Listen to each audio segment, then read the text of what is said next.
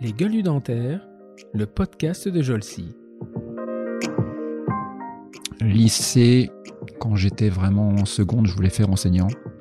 Prof, euh, d'allemand d'abord. Prof d'allemand, j'adorais l'allemand. Donc j'ai voulu faire prof d'allemand. Et puis euh, diverses rencontres d'enseignants m'ont m'ont fait changer d'avis. Et puis j'ai eu envie de faire prof d'histoire, d'histoire géo. J'adorais l'histoire géo. C'était vraiment ma matière préférée.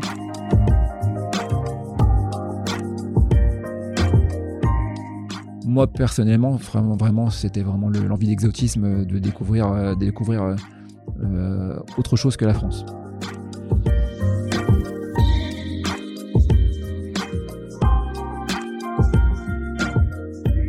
J'ai quelqu'un de, de- ma promotion qui était irlandais et euh, il était irlandais. Il a fait son, il a fait une- il a fait sa, sa spécialisation euh, avec moi à Londres et après il est parti euh, en Australie. Et moi j'ai, je leur ai demandé et ils m'ont dit non en fait comme votre cursus euh, initial est pas est pas Londres, enfin pas en anglais, il passera pas.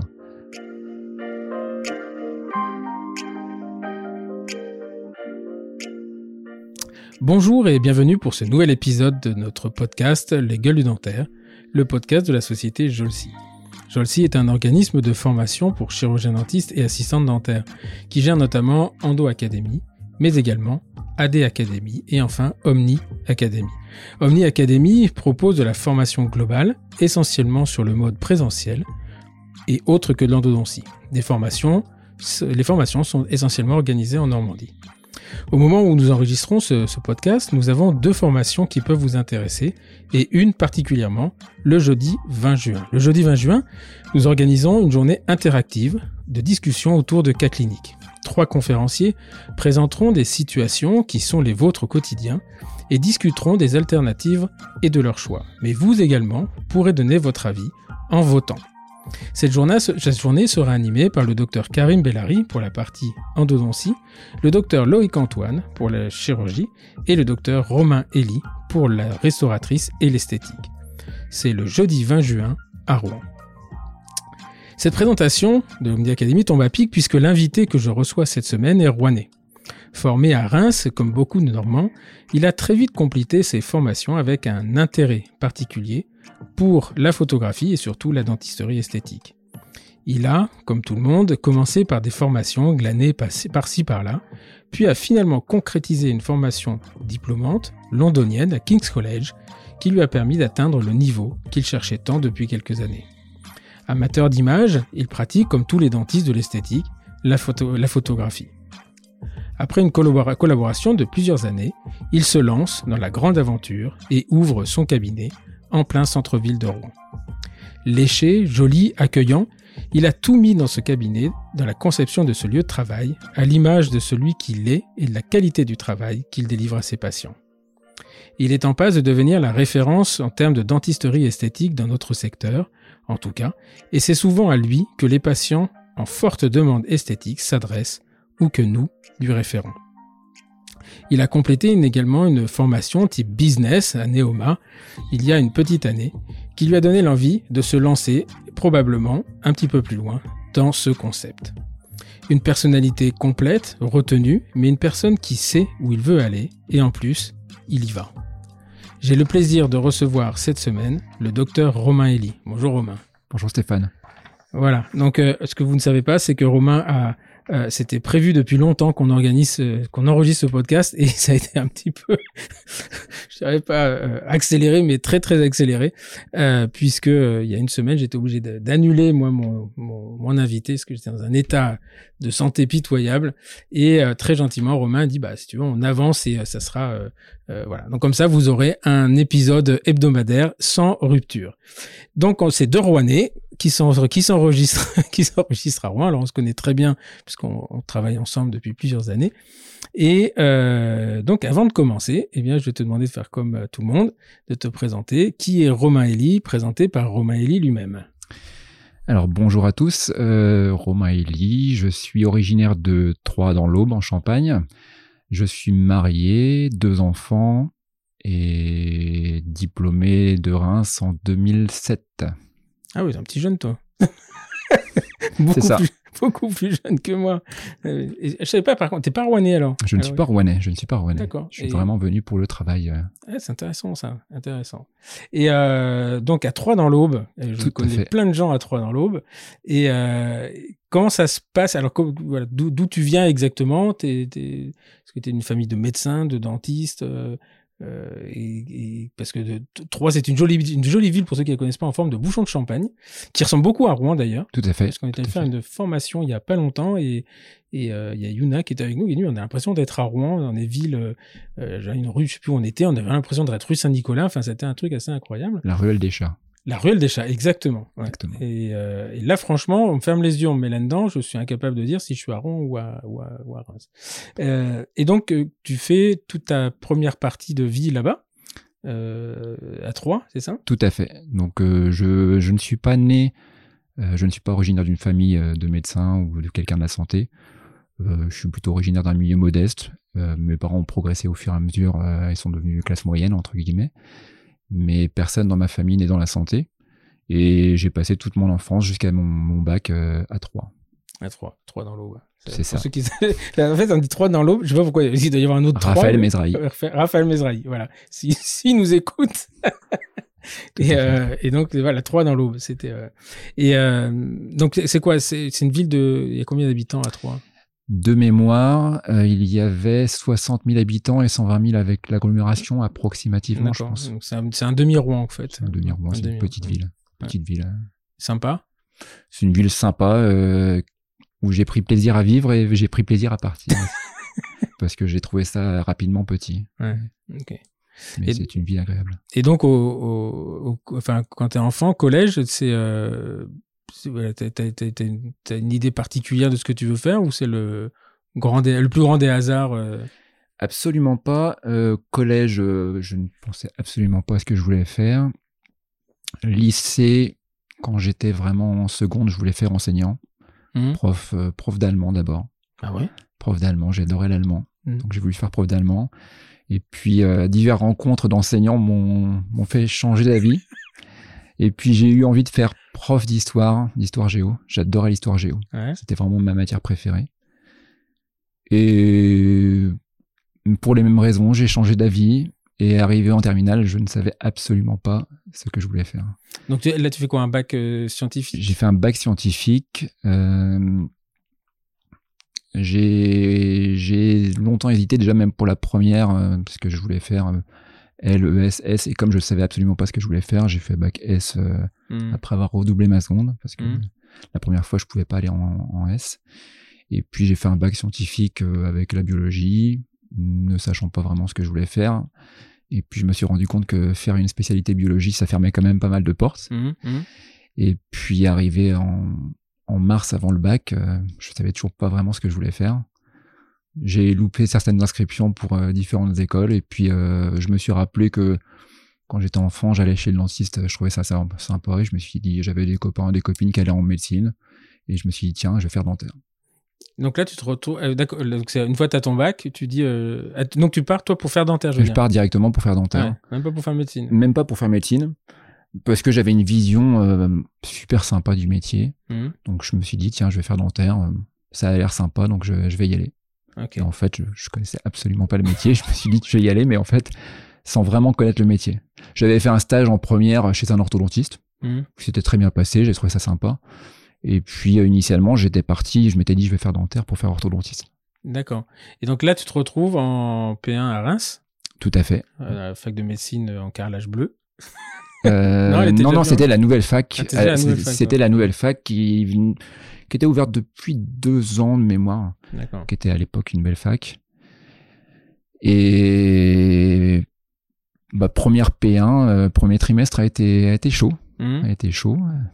C'était la première fois que, que je travaillais.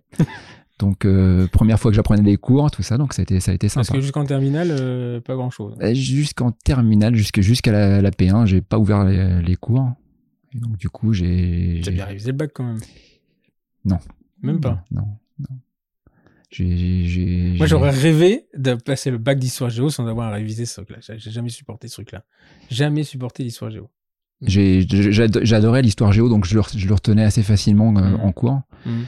Et puis euh, non, j'ai eu vraiment mon bac euh, au raccro, hein. vraiment à Ouais. deux points grâce à grâce à une option informatique que j'ai faite, mais absolument pas les matières scientifiques. Je j'ai pas eu de bonnes notes. D'accord. Donc là, c'est le secret, c'est aussi la, la, la liberté de la France, hein, c'est-à-dire de dire, bah, tu as besoin d'un dossier pour aller euh, à l'université, ce qui, euh, ce qui peut être euh, souvent encombrant et encombrer les amphis pour pas mal de, pour pas mal de, de, de mecs, mais toi, en, en l'occurrence, voilà, cette, tu te dis, bah, peut-être que je vais m'y mettre là. De toute façon, en médecine, si tu bosses pas là, c'est. c'est Bah, ça. je suis arrivé en me disant bon, je vais, j'enlève, j'emmène pas de télé, rien du tout. J'y vais pour bosser, quoi. Et puis euh, première semaine, euh, c'est un petit peu chaud. Et puis après, on se rend compte qu'il faut bosser. Mhm. Et puis euh, premier, le premier semestre a été, a été quand même difficile parce que c'est pas, c'est pas évident de se mettre dedans. C'est un changement de vie, on s'éloigne de la famille, c'est, c'est pas évident. Et puis le deuxième semestre, c'est mieux passé. Et puis euh, Tu l'as du premier coup? Non, non, j'ai eu, j'ai redoublé. Et puis j'étais pas, j'étais dans le milieu de classement la première fois, et puis, euh, et puis ça s'est mieux passé la deuxième fois. D'accord. Donc, Donc, euh, le- parce que le, contrairement à, à- contrairement à ceux qui font euh, la première année, enfin qui faisaient la première année dans des facs où il n'y a pas de fac dentaire, il y a très peu de places en dentaire. En fait, à Rouen, moi je me souviens en 94, il y avait de mémoire 82 places pour médecine et il y avait euh, 8 places pour dentaire. Ouais, c'était vraiment. Alors qu'à Reims, c'était un, enfin il y avait beaucoup plus de places pour. quand je l'ai passé de mémoire, il devait y avoir 29-30 places en dentaire. Ouais. Et en effet, les Rouennais, il y avait, il y avait, je crois, euh, une dizaine de places pour les Rouennais, une dizaine de places pour euh, Mm. les places de la fac d'Amiens, j'aurais dit, euh, Mm. de mémoire, qui venaient à Rouen. Et est-ce qu'après, de Rouen, on pouvait partir, enfin à l'époque, moi, on partait à Reims ou Montpellier. C'est pour ça qu'il y a beaucoup de dentistes rouennais qui ont été formés à Montpellier. Ça, les gens ne savent pas, mais quand je passais, moi, la première année de médecine, euh, on allait, euh, on pouvait se retrouver à Montpellier pour faire ses études. Et, euh, puis quelques-uns revenaient et d'autres ne, revenaient pas. Puis après, ça a changé. Il y a eu Rennes. Et puis maintenant, et puis surtout les ratios sont, ont été mieux répartis parce que nous à l'époque, Reims c'était quatre étudiants. hein. On était quatre Rouennais à partir à Reims. Donc d'ailleurs, on se connaissait très bien en arrivant, quoi. C'était. euh, À mon époque, il devait être, ouais, je crois, 8-10. Mm. Et je crois qu'ils allaient uniquement à, uniquement à Reims. Il y avait, les Rouennais n'allaient pas ailleurs à l'époque, dans les années 2000. euh, il devait y avoir Rennes quand même. Il y avait Rennes quand même Mm. Mais euh, voilà, c'était aujourd'hui, je sais même plus où ils vont. Depuis de maintenant, ils vont ouvrir une fac à Rouen, il paraît. C'est ce qui paraît. ça va être quelque chose. Ils vont en ouvrir une à Amiens aussi. Alors ça, c'est quand même. Alors, Rouen déjà, c'est étonnant, mais alors Amiens, c'est encore plus. Donc euh, là, tu te retrouves. euh, bon, t'as ton P1. Enfin, c'est la PACES déjà, c'est ça Euh, c'était, c'était la, non, c'était PCEM. PCM1. ouais, c'est ça, PCM1, PCM1, euh, ouais. Et là, tu te retrouves en. Ouais. J'ai hésité quand même pour, euh, pour médecine. Ah, quand moment. même, à un moment donné, ouais. Tu dis, maintenant, je me suis mis à bosser, c'est peut-être. j'ai hésité. je me- j'ai- il y avait une spécialité qui m'intéressait en médecine, c'était ophtalmo. Ouais. Et j'ai la raison, je me suis dit, techniquement, j'ai quand même peu de chances de finir ophtalmo à la fin de l'internat, parce que c'est une spécialité qui est très demandée, très demandé. ouais. très très demandée. Alors que euh, dentaire, c'était vraiment ce qui m'intéressait, et donc du coup, je suis allé en dentaire. Ok. Donc là, tu rejoins euh, rue du Général Koenig, C'est ça, Euh, l'ancienne fac qui est toujours là, qui est toujours là. qui est plus pour longtemps d'ailleurs. Je crois qu'il a Ouais, déménagé, a déménagé. Et avec l'amphithéâtre, je sais plus comment il s'appelait. Il s'appelle l'amphi du Croc, je crois maintenant. Il était rebaptisé il y a quelques années. Et et donc là, donc t'arrives là en quelle année? Est-ce que 2002 Euh, 2001, euh, fin de fin 2001, Donc Fin là, le 2001. doyen, ça doit être Claude Séverin, non? Tout à fait, Ouais. Claude Séverin, Ouais. qui était qui était doyen et un autre prof de biophysique. Oui, oui, c'est un biophysique, euh, Claude. Et sa fille est enfin, est dentiste à Rouen, d'ailleurs. Je sais pas si vous savez. Je savais que sa fille était dentiste, mais je savais pas. Ouais, il était à rue Jeanne d'Arc pendant un moment. Et, euh, et Claude Séverin, ouais, c'était, euh, il, est, il a succédé à Michel Maquin. Voilà, donc ça, c'est toute une époque, euh, une époque où ça. T'as pas eu Claude Lenoir par contre, il avait déjà. Alors j'ai eu Claude Lenoir trois mois trois mois après. parce qu'il Nancy. partait à Nancy, il partait à Nancy en janvier et donc on l'a eu entre septembre et décembre. Il nous a fait cours. C'était mon tout premier cours de, de, de Les P2. facettes. C'était euh, c'était euh, ouais c'était. Le premier TP, c'était les facettes. Alors nous on a- il nous a pas fait de TP, il nous a fait que des cours. Ouais. Et, nous, on a attaqué en, pour deuxième année, c'était les cours le lundi matin. On avait cours de 8 à 9 et TP de 9 à 12. Et le premier TP, j'en souviens encore, c'est la préparation pelliculaire de facettes. Et, et, on faisait ça deux TP et après on faisait la couronne. C'est-à-dire qu'on on continuait la facette, on la transformait en couronne. Donc c'est, je dis ça, c'est, ma- c'est marrant parce qu'aujourd'hui on a l'impression de découvrir les facettes et l'esthétique et que à l'époque, euh, donc en 94, en 4, non, 4 moi je suis diplômé en 94, donc c'était 90. En 90, Claude Lenoir enseignait la préparation des facettes à la fac. Que euh, Nous, absolument pas. absolument pas, vraiment. A il est animé. parti, euh, il Ouais. est parti à ce moment-là et du coup, Ouais. euh, on l'a pas eu dans, notre cursus. Et c'est dommage parce que c'était, euh, il y avait à l'époque Michel Lombard, Paulette Leleu, euh, Gérard Loufrani. D'ailleurs, euh, il faisait partie de toute cette équipe. Il avait une, équipe de, qui l'a, ouais, qui l'a suivi à, Nancy d'ailleurs. Ils sont tous partis là-bas et c'était un, type. il est toujours d'ailleurs. hein, il, est, un peu à l'île Maurice maintenant, mais un type incroyable. Claude Lenoir, un enseignant, un enseignant vraiment, vraiment incroyable. Et donc tu rejoins les, les, les joyeusetés des TP de Total avec la plaque base et la lampe à alcool. C'est ça, Ah, c'est le, le truc qui me manque pas, tiens, c'est ça, c'est ça, les TP. Premier Et- deux. Et alors? Le choc culturel. Euh, ma- j'ai fait 2 P2. Ah ouais? J'ai fait 2 P2. Ça, non, cette, euh, cette première année vraiment dentaire a été compliquée. Euh, c'était compliqué. Compliqué Et- comment? Parce que Compli- le, contenu te plaisait pas ou ce qui t'a eu une période d'adaptation? Euh, période d'adaptation, les relations humaines avec les enseignants, euh, ça a été, ça a été compliqué. Hum. Euh, et donc du coup, j'ai, j'ai redoublé, j'ai redoublé, j'y, suis allé tranquillement au niveau des cours et, et j'ai redoublé pour les cours. Ah ouais J'avais validé tous les TP, mais j'ai redoublé pour pour, pour un cours euh, non validé. Ça, c'est assez rare d'ailleurs, parce qu'en général, ils. C'est ce, ils- qu'on me disait à Ouais. l'époque. On m'a dit non, non, il y a aucune chance et, et finalement j'ai Ouais. été quand même l'exemple. euh, Oui, parce qu'en plus, toi, t'étais déjà passé en. C'était déjà les modules de fin les UE, tu pouvais passer avec Pas des encore. dettes. Ah, ça Pas y était encore. pas encore. Pas encore. C'est pour ça qu'après, c'était plus possible. Ouais. Ok.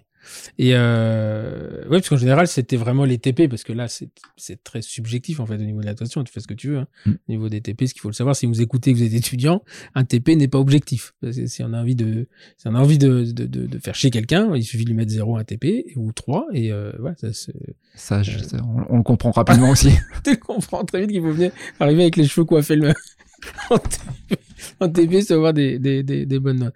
Et, euh, et donc, à ce moment-là, donc, tu découvres un peu le métier parce que c'est, euh, c'est quand même particulier de passer de, de de, le- du, du stage d'orthodontiste en première à, à, à souffler des plaques bases. euh.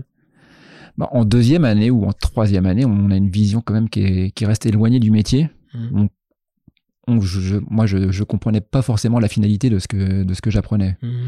Ça reste, euh, enfin, on le voit, mais c'est toujours loin, euh, loin. euh, la finalité reste un peu lointaine, et c'est pas évident de de se projeter sur ce que ça va être vraiment sur des patients.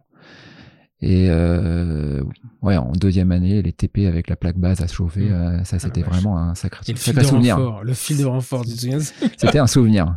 Un souvenir, et le les heures à s'entraîner là-dessus. Oh là là, le stance, là, le stance blanc sur la plaque base grise. Là. je me faisais des soirées d'entraînement à la maison Ouais. à chauffer des plaques. Ah non, c'est ça. Et puis le, le stance, on foutait ça dans l'eau chaude, ça a collé. C'était, ah, c'était euh, tout ça pour que ça finisse avec de la cire au cabinet juste, euh, juste après. C'est tout à fait ça. Après, c'était un. enfin, moi, je, à Reims, on avait un enseignement qui était euh, qui était pas excellent, mais qui était très euh, très transversal. C'est-à-dire qu'on était bon partout. On sortait de là-dedans, on était à peu près bon partout. Mais après, effectivement, il fallait. bon, on peut regretter. Enfin. Reprocher aux enseignants de ne pas être des encadreurs en endo, quoi qu'il y avait Jacques-Henri Tubiana qui faisait quand même Mhm. des choses pas mal. Tout à fait. En, en resto, c'était pas, euh, on n'avait pas de grand ponte en resto Moi, j'ai beaucoup appris avec euh, Yannick, je sais, avec Yannick, qui ouais. a vraiment ouais. été euh, ouais. moi un mentor pour moi pendant mes Ouais. études. C'est un type bien, Yannick. Et euh, mais il y avait pas de, de, de... après il y avait des, des mecs en prothèse, comme comme donc on en parlait tout à l'heure, Claude Launois. Il y avait, nous à l'époque il y avait Jean-Pierre Martin, mais t'as pas dû le connaître. Je ne l'ai pas connu. Euh, Claude Launois, je l'ai eu trois mois. On avait eu Yves Petitjean qui est avant Oui. qu'il parte en retraite aussi. Ouais, ouais, ça c'était un, un cas. Enfin, c'était un bon lui, hein. Il Mm. gens les il sculptait des prothèses, des, des provisoires à la main, à partir de la boulette de résine. Très impressionnant. étonnant. Très impressionnant. Un mec avait une patte euh, euh, très très impressionnante et vraiment la la fibre pédagogique. Enfin, il aimait euh, il aimait en- enseigner et euh, et donc euh, comment ça se comment se passent tes études à ce moment-là? À part le fait que tu étais chiqué avec les enseignants la première année. Euh, les études ont été difficiles. ont été difficiles. Euh, J'étais content d'arriver en, en clinique Mhm. pour commencer à comprendre la- le lien entre la, la partie de TP et la partie euh, pratique avec les patients. Mhm. Mais c'était c'était plus humainement que c'était difficile. Humainement avec, le, avec les enseignants. À ce point-là. Ouais, ouais. Je Mais- pense après comme beaucoup d'étudiants. euh, Mais parce Ça- que tu subissais ou parce que tu te laissais pas faire? Parce que alors parce que je l'ai subi. J'étais pas d'un caractère à me rebeller, à me révolter. Mhm. Et j'ai subi, euh, je pense comme beaucoup, euh, du harcèlement. De... Ça, a été, ça a été compliqué, ouais, ouais. ouais. J'ai- On va pas donner de nom, mais on en, on en, on en, on en vit. on a- on- voilà, on C'était plutôt masculin ou féminin? Euh, un peu des deux, mais le plus dur, ça a été le masculin quand même. Ah ouais mais en féminin, il y avait, il y avait, il y avait du bon. Il y avait- Il y avait du bon, des, des deux, on va Et dire. de la ressource. Il y avait des deux. Ça, Ah a ouais. été, ça, a été des- ça a été difficile, vraiment. J'ai jusqu'à la six mois avant la fin, même en, en dernière année, euh, dernière année, j'étais prêt à arrêter. Ah ouais, à ce point-là Ouais, non, Mais, tellement euh, c'était, difficile. J'ai, en ma, sixième année, j'ai pensé à me reconvertir. hein. Ah bon, dans quoi? Je voulais, je m'étais dit, tiens, je vais aller faire, euh, je vais aller faire autre chose, je vais faire veto. euh, J'avais regardé, il y avait la passerelle, etc. Mes parents m'ont dit, euh, non, t'arrêtes pas là, tu, tu fais au moins le diplôme, et puis après, tu verras. Et puis, je me suis dit, Fini bon, les humains, on attaquera les chiens après. bah, voilà, je vais, je vais finir le diplôme, et puis après, je vais voir avec la passerelle. J'avais regardé la passerelle, etc. Et une fois qu'on est diplômé, Hum, hum. on avait, il y avait un concours particulier pour la passerelle. Et ouais, finir, ça a été, ça a été compliqué. Ah, à ce point-là, ouais. Ouais, ouais. Hum. Et euh, tu passes ta thèse quand même? J'ai passé ma thèse euh, avec Yannick, du coup. Mhm. On a fait une thèse sur la pédagogie. Et puis, euh, après, après j'ai commencé à travailler en, en cabinet. Quoi. Mhm. Alors justement, donc tu passes ta thèse à, à Reims, t'es troyen. Ouais. Euh, Qu'est-ce qui fait que tu arrives à Rouen? Parce que c'est pas alors pour ceux qui nous qui, qui sont pas de la région, c'est pas c'est pas une suite logique. Enfin, pas que c'est pas une suite logique, c'est que c'est pas quelque chose qui arrive fréquemment. Euh, on a une pénurie de praticiens dans le dans le département justement parce que comme il n'y a pas de fac euh, assise ici, euh, souvent les gens viennent de fac, et, enfin viennent de Reims. Mais vous êtes- vous devez pas être beaucoup de non rouennais venant de Reims à Rouen. Alors, en fait, ma- quand j'ai commencé mon, mon activité en cabinet, j'ai commencé euh, à faire une collaboration à mi-temps euh, à Reims. Mhm. Et puis, j'ai fait en parallèle mon Master 2 de recherche. Ouais. Et ma femme, pendant ce temps-là, était en sixième année de médecine. Mhm. Donc, euh, j'ai fait moi, j'ai avancé dans mon, mon M2, j'ai fait ma petite collaboration, et puis euh, bon, je, au niveau activité, c'était quand même pas foufou. Il y avait vraiment euh, une demande assez faible là où j'étais. Mhm. Ma femme devait faire son choix d'internat, et puis on s'est dit bon bah on va chercher un endroit où dans une fac, euh, une grosse fac où il n'y a pas de, il y a pas de fac dentaire pour avoir du boulot facilement au niveau dentaire. Et puis euh, j'avais un, ami, mon, mon tuteur de, euh, on était encadré par des, quand j'étais en deuxième, c'était en, en quatrième année, on était encadré par un sixième année qui, avec qui j'avais sympathisé. Et puis qui est parti, euh, lui, il était champenois aussi, il est parti s'installer en Normandie, et puis il m'a dit, bah, écoute, viens, viens voir. Mhm. Donc on a, on a réfléchi à différentes facs, différentes régions de, de France. On a visité différentes régions. Et puis finalement, on s'est dit, bah, finalement, ça a l'air sympa. euh, Et puis on arrive en Normandie. D'accord. Ah oui, donc c'est vraiment, euh, il y avait pas, y avait pas de plan, c'est pas une. Je pensais que tu avais rencontré ta femme qui est et que Non, non, ma femme est rémoise. Ma femme Ah est rémoise. Et en fait, on s'est dit, par rapport à la vie de famille, euh, on a regardé un petit peu les au niveau de l'internat, les hôpitaux périphériques euh, de Normandie, Haute-Normandie. Et puis ça, ça- ça se prêtait bien à la vie de famille. Donc, euh, donc je suis arrivé là, il y avait, je savais qu'il y aurait du travail, donc c'était très bien. quoi. Ouais, c'est ça, il y en a, oui. Et donc, le, le ma- master recherche, tu le fais euh, dans le laboratoire de, de, Mich- de Dominique Maquin? Pas du tout, je le fais en pharmacie. Enfin, dans, le, dans les parties pharmacie. Et puis, j'ai fait euh, un, un mémoire euh, sur la spectroscopie. Ouais. La spectroscopie Raman, les applications Mhm, en santé, euh, la spectroscopie Raman. Et puis. Et tu avais euh, un projet de recherche? Alors, j'avais un projet, euh, initialement, je voulais faire une thèse de recherche. D'accord. Euh, Puisqu'initialement, je voulais faire maître de conf. euh, Ah euh, J'étais parti, je m'étais Ah, dit, donc je ferais maître de conf. toi. hein dit, je, ferais, je ferais maître de conf euh, mi-temps. On, m'avait proposé, euh, quand j'ai passé ma thèse, on m'a dit tiens, euh, euh, on recherche un maître de conf. À l'époque, on pouvait même le faire à mi-temps Mhm. encore. Et donc, je suis parti là-dedans en me disant bon, bah allez, euh, je fais déjà le M2, hein, recherche, et puis on va En continuer. fait, c'est marrant ça, parce que tu, tu, tu me dis, euh, et t'es pas le seul, hein. T'es pas le seul. C'est euh, vraiment, j'en ai chié pendant mes études, je voulais me tirer, etc. Passe ta thèse, et hop, tu remets un pied dans le truc. Parce que, en fait, c'est un système qui est quand même très particulier et euh, qui, qui, qui est hyper dévastateur. Hein. Enfin, je veux dire, quand t'es pas, quand t'es pas euh, bien solide et, que tu sais pas exactement ce que tu veux faire. Mais c'est assez marrant de, de, se dire, je supporte pas, j'ai pas aimé, mais finalement, à un moment donné, on me dit, bah, reviens. à la limite, ils m'ont fait chier pendant six ans, mais ils me demandent de revenir. Et euh, alors, tu me diras, c'est toujours des personnes. Et je, euh, voilà, il y a, une forte demande de, de, de recrutement actuellement. Mais qu'est-ce qui fait qu'à ce moment-là, tu oublies de te dire, putain, ils m'ont fait chier pendant six ans? Parce que moi, quand on me fait chier, vous êtes gentils, les mecs. Mais non.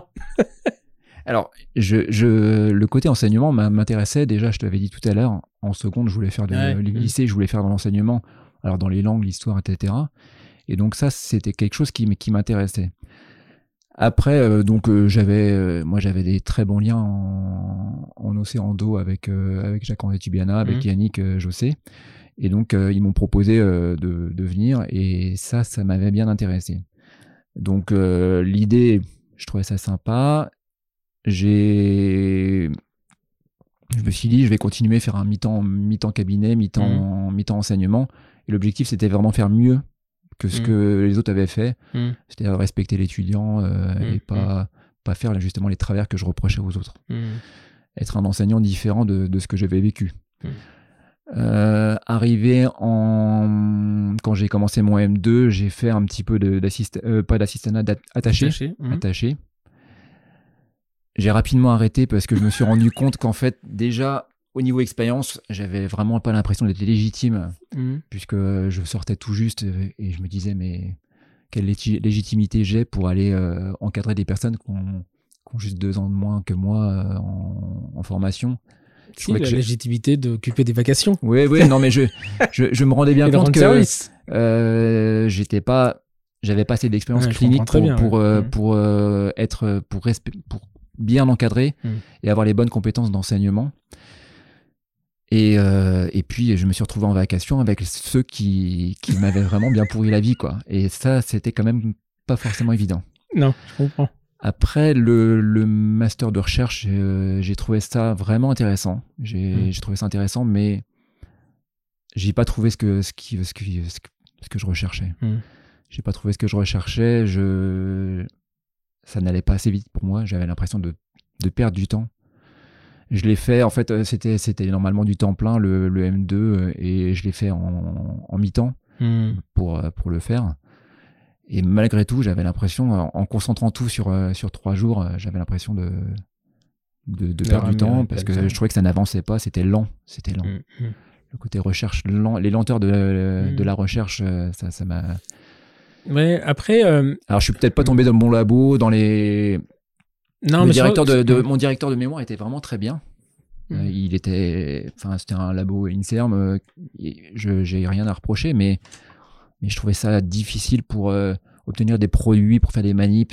Il fallait remplir des protocoles euh, d'une, mmh. enfin, il fallait attendre Macar, 15 jours. C'était le laboratoire de Macar Non, non, c'était vraiment le laboratoire Manfait. Je connais pas. Alors après, c'est intéressant ça parce que souvent les gens, en fait, les dentistes, en général, font un master essentiellement pour avoir une carrière hospitalo-universitaire. C'est-à-dire qu'on se retrouve là-dedans en disant, voilà, tu veux te mettre de conf, bah, c'est une thèse. Le thèse, c'est master. On fait master, thèse, etc. Il y a très peu de gens dont je pense faire partie qui y sont allés par curiosité. Et à ce moment-là, tu n'y vois pas du tout le même intérêt. Parce qu'à la limite, le master ou la thèse s'en fout. Simplement parce qu'il y, y, a une découverte de la recherche. Et effectivement, euh, la recherche, elle est associée à un truc que l'on ne connaît pas en dentaire, c'est le temps long.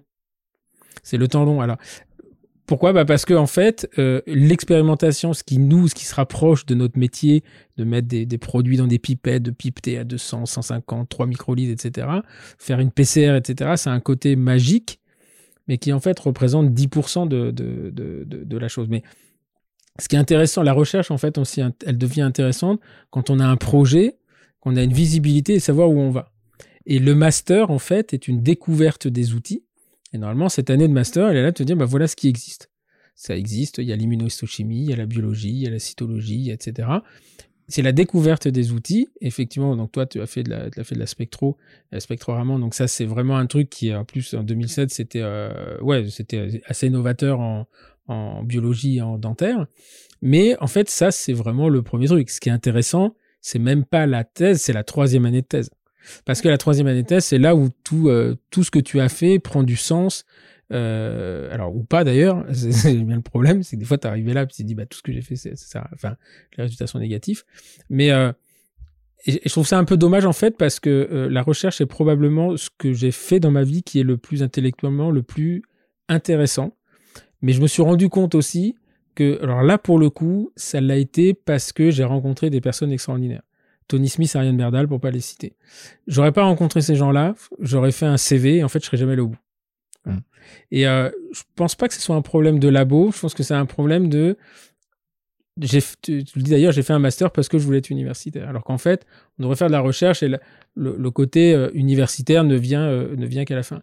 Et ce qui est un petit peu dommage, ce qui est très dommage, c'est qu'actuellement, le recrutement hospitalier universitaire se fait que comme ça. C'est-à-dire qu'on prend l'inverse. Tu veux être conf, il faut que tu fasses ça plutôt que d'avoir des gens, avoir un vivier de chercheurs, il dit mais bah, reste avec nous, on te trouve un poste de MCU et de PU derrière et tu feras ta carrière tout seul. Et je pense que quand tu vois les choses comme ça, tu vois plus du tout la recherche de la même façon. Et je pense que si vraiment la recherche t'intéressait, euh, il n'est jamais trop tard, mais c'est un arrêt, euh, c'est un arrêt euh, intellectuel. Enfin, c'est-à-dire qu'en fait, tu t'arrêtes et tu repars à zéro. Euh, moi, j'ai commencé à 35 ans, je me suis retrouvé en première année de licence, par exemple. Mmh. Parce qu'il faut repartir, c'est pas du tout le même métier. Ouais, complètement. Et, euh, et je pense que le, le, le transfert de euh, la sixième année vers un master, oui, vous avez l'équivalence des yeux, des machins. En fait, quand t'es pas préparé au truc, t'as l'équivalence, mais euh, walou, quoi. Et en fait, t'as un diplôme, mais tu, on s'en fout des diplômes, c'est pas ça qui va te faire vivre. Et euh, par contre, on t'a pas donné la structure mentale. Et ça, je le répéterai jamais assez. Ariane Berdal m'a offert ça et c'était un cadeau inestimable. Et que sur le coup, je lui ai voulu à mort. Mais derrière, je me dis, ouais, en fait, quand on te réapprend à marcher, à réfléchir, on te réapprend un métier nouveau, en fait. Hein. Et, euh, et c'est dommage parce que les gens qui ont cette motivation d'y aller, en fait, on n'arrive pas à les motiver euh, parce que il leur faut un papier, deux papiers, trois papiers. C'est comme ça que ça fonctionne. Hein. Ouais, après, je, voilà, je, j'étais vraiment, j'étais déçu d'arrêter. Et puis, euh, mais je, me suis dit, est-ce que vraiment, c'est vraiment, euh, mmh. est-ce que je, c'est, c'est vraiment ma voie? J'étais prêt à, lâcher trois ans et à me dire, bon, bah, j'y vais. Et puis, euh, à la fin du M2, je me suis dit, finalement, on va essayer un petit peu en cabinet et puis on va voir. Mmh. On va voir, je, je m'étais dit, moi déjà, je vais voir si je reprends un peu, enfin, si je prends plaisir à l'activité en cabinet, comment ça se passe, etc. Quoi. Ok. Et donc là, tu étais, étais euh, collaborateur à Reims J'étais collaborateur, euh, j'ai été collaborateur, euh, je faisais du deux jours par semaine, ouais, deux jours par semaine, en deux jours et demi. Et là, tu commences à prendre goût un peu à ce que tu fais professionnellement? Moi, comme je vivotais au niveau activité, c'était c'était quand même pas extraordinaire. Hmm. C'était c'était des petits soins, c'était pas extraordinaire, c'était pas vraiment passionnant. fin de fin de cette année-là, pendant l'été. Là, je suis tombé, euh, j'étais à la bibliothèque, je faisais des recherches, etc. Et je suis tombé sur le, le livre de, de Fred et Annie, à mhm. l'époque, qui sortait en, en prothèse esthétique. Et là, ça a été une belle claque. Euh, je me suis dit, finalement, il y a des trucs quand même qui sont pas mhm. mal. Mhm. Il y a des gens qui, qui font des trucs euh, vraiment waouh. Et ça a donné envie de, de voir, d'aller chercher un petit peu plus loin. En fait, je me suis rendu compte que pendant mes études, je suis passé un petit peu à côté de, de mes études, peut-être parce que enfin j'étais pas prêt, j'étais pas mûr certainement, je je sais pas.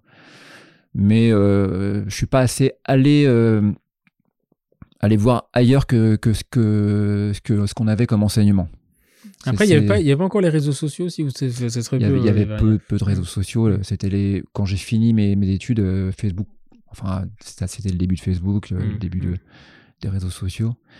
Et, euh, et on, on nous, enfin, on nous, nous poussait pas à aller chercher ailleurs, à aller chercher dans des livres. Euh, et en fait, euh, c'est après que j'ai compris que, enfin, fallait, fallait, fallait voir ailleurs que, que la parole, que ce qui était enseigné, quoi. Après, euh, la, de mémoire, la bibliothèque à Reims, elle était ouverte le mardi de 9h à midi. Hein. C'était ça. Et puis, et puis, euh, ouais, ouais. ouais, j'ai emprunté quelques livres, mais, mais, mais c'était assez limité. Et j'y ai, pris goût euh, bien après, quoi. Hmm. Vraiment en sortant de la fac. En sortant de la fac. Donc là, tu, euh, ta femme passe le concours d'internat. Ouais, et À peu puis près. du coup, euh, du coup, elle fait, euh, elle part pour son internat à, à Rouen. Et puis, bah, on déménage et, et je commence. euh, Et là, tu viens chercher du travail à Rouen. Je viens chercher du travail à. Mont-Saint-Aignan.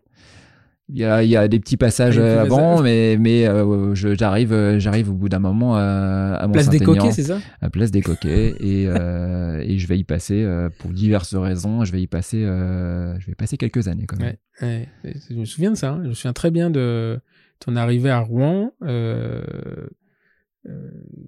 parce que j'avais un très bon copain qui s'appelait Eli. Et donc, c'est un Libanais. Ouais. Et, et quand j'avais vu Romain Eli, moi, je s'appelais toujours Eli. en fait, j'avais pas vu que c'était ton nom de famille. Ouais.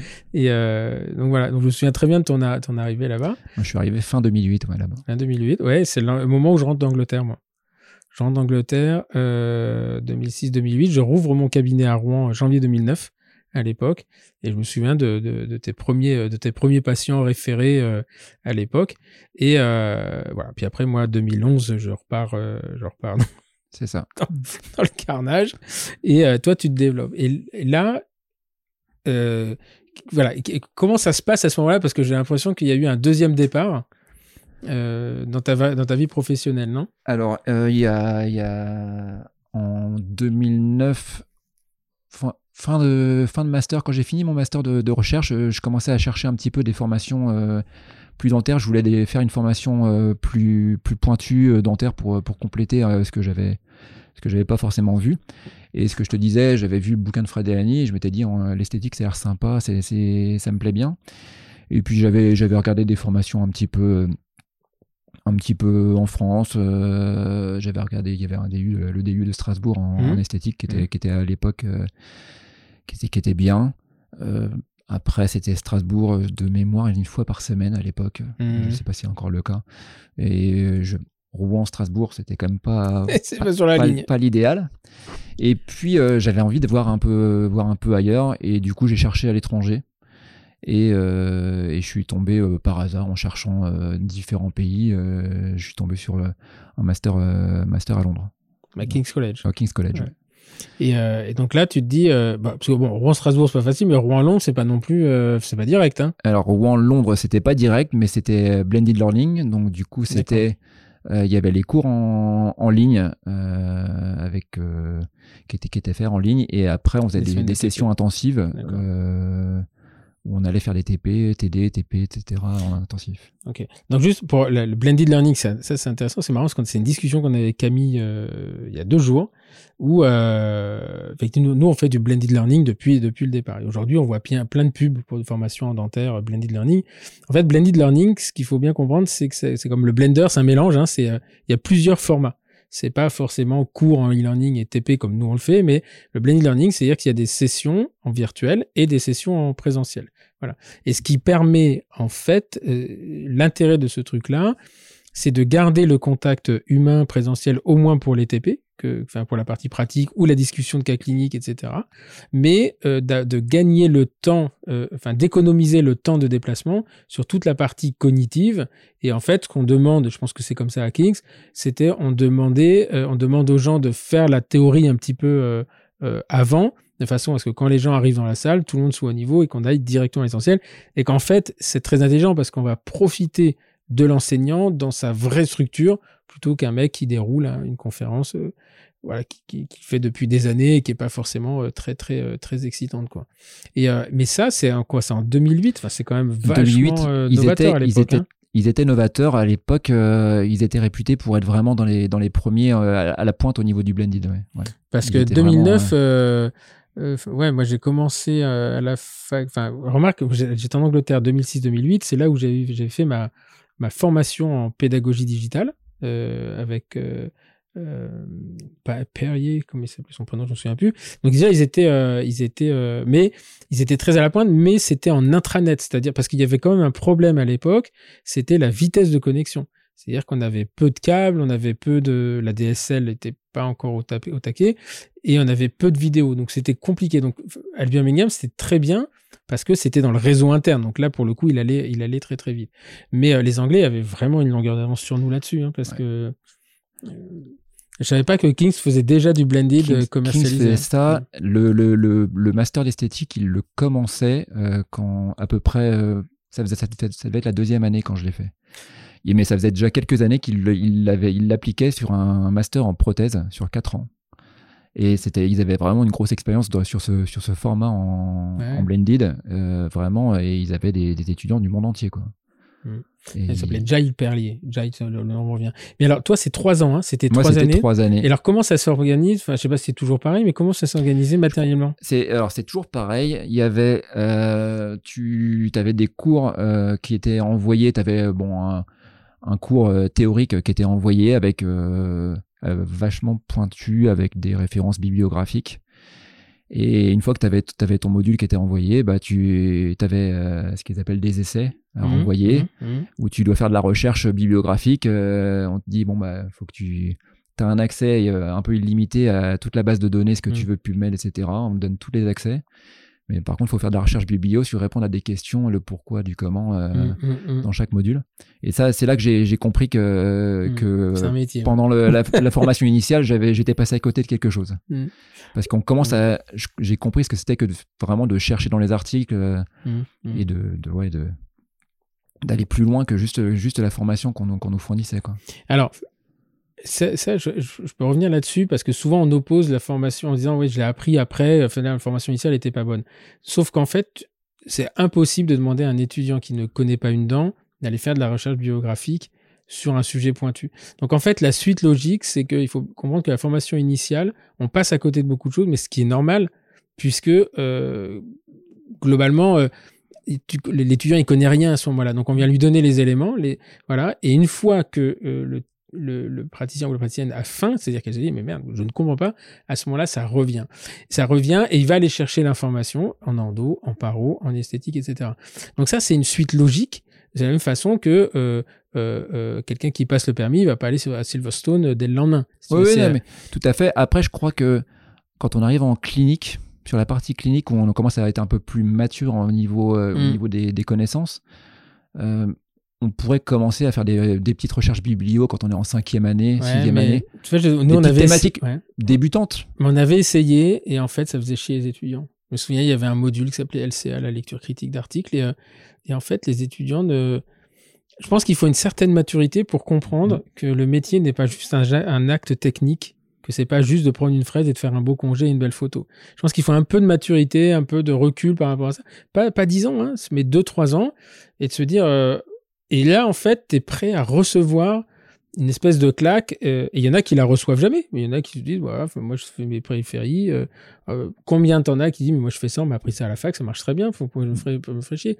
Mais je pense que l'évolution de ta profession, elle va justement, c'est parce que toi t'es demandeur tu te dis, ah, putain, je suis passé à côté de ça. En fait, non, t'es pas passé à côté de ça. On te l'aurait donné plus tôt, J'étais pas prêt. t'étais pas prêt. Non, non, j'étais clairement, j'étais, moi, j'étais clairement pas prêt. J'étais pas mûr pour ça. Mm.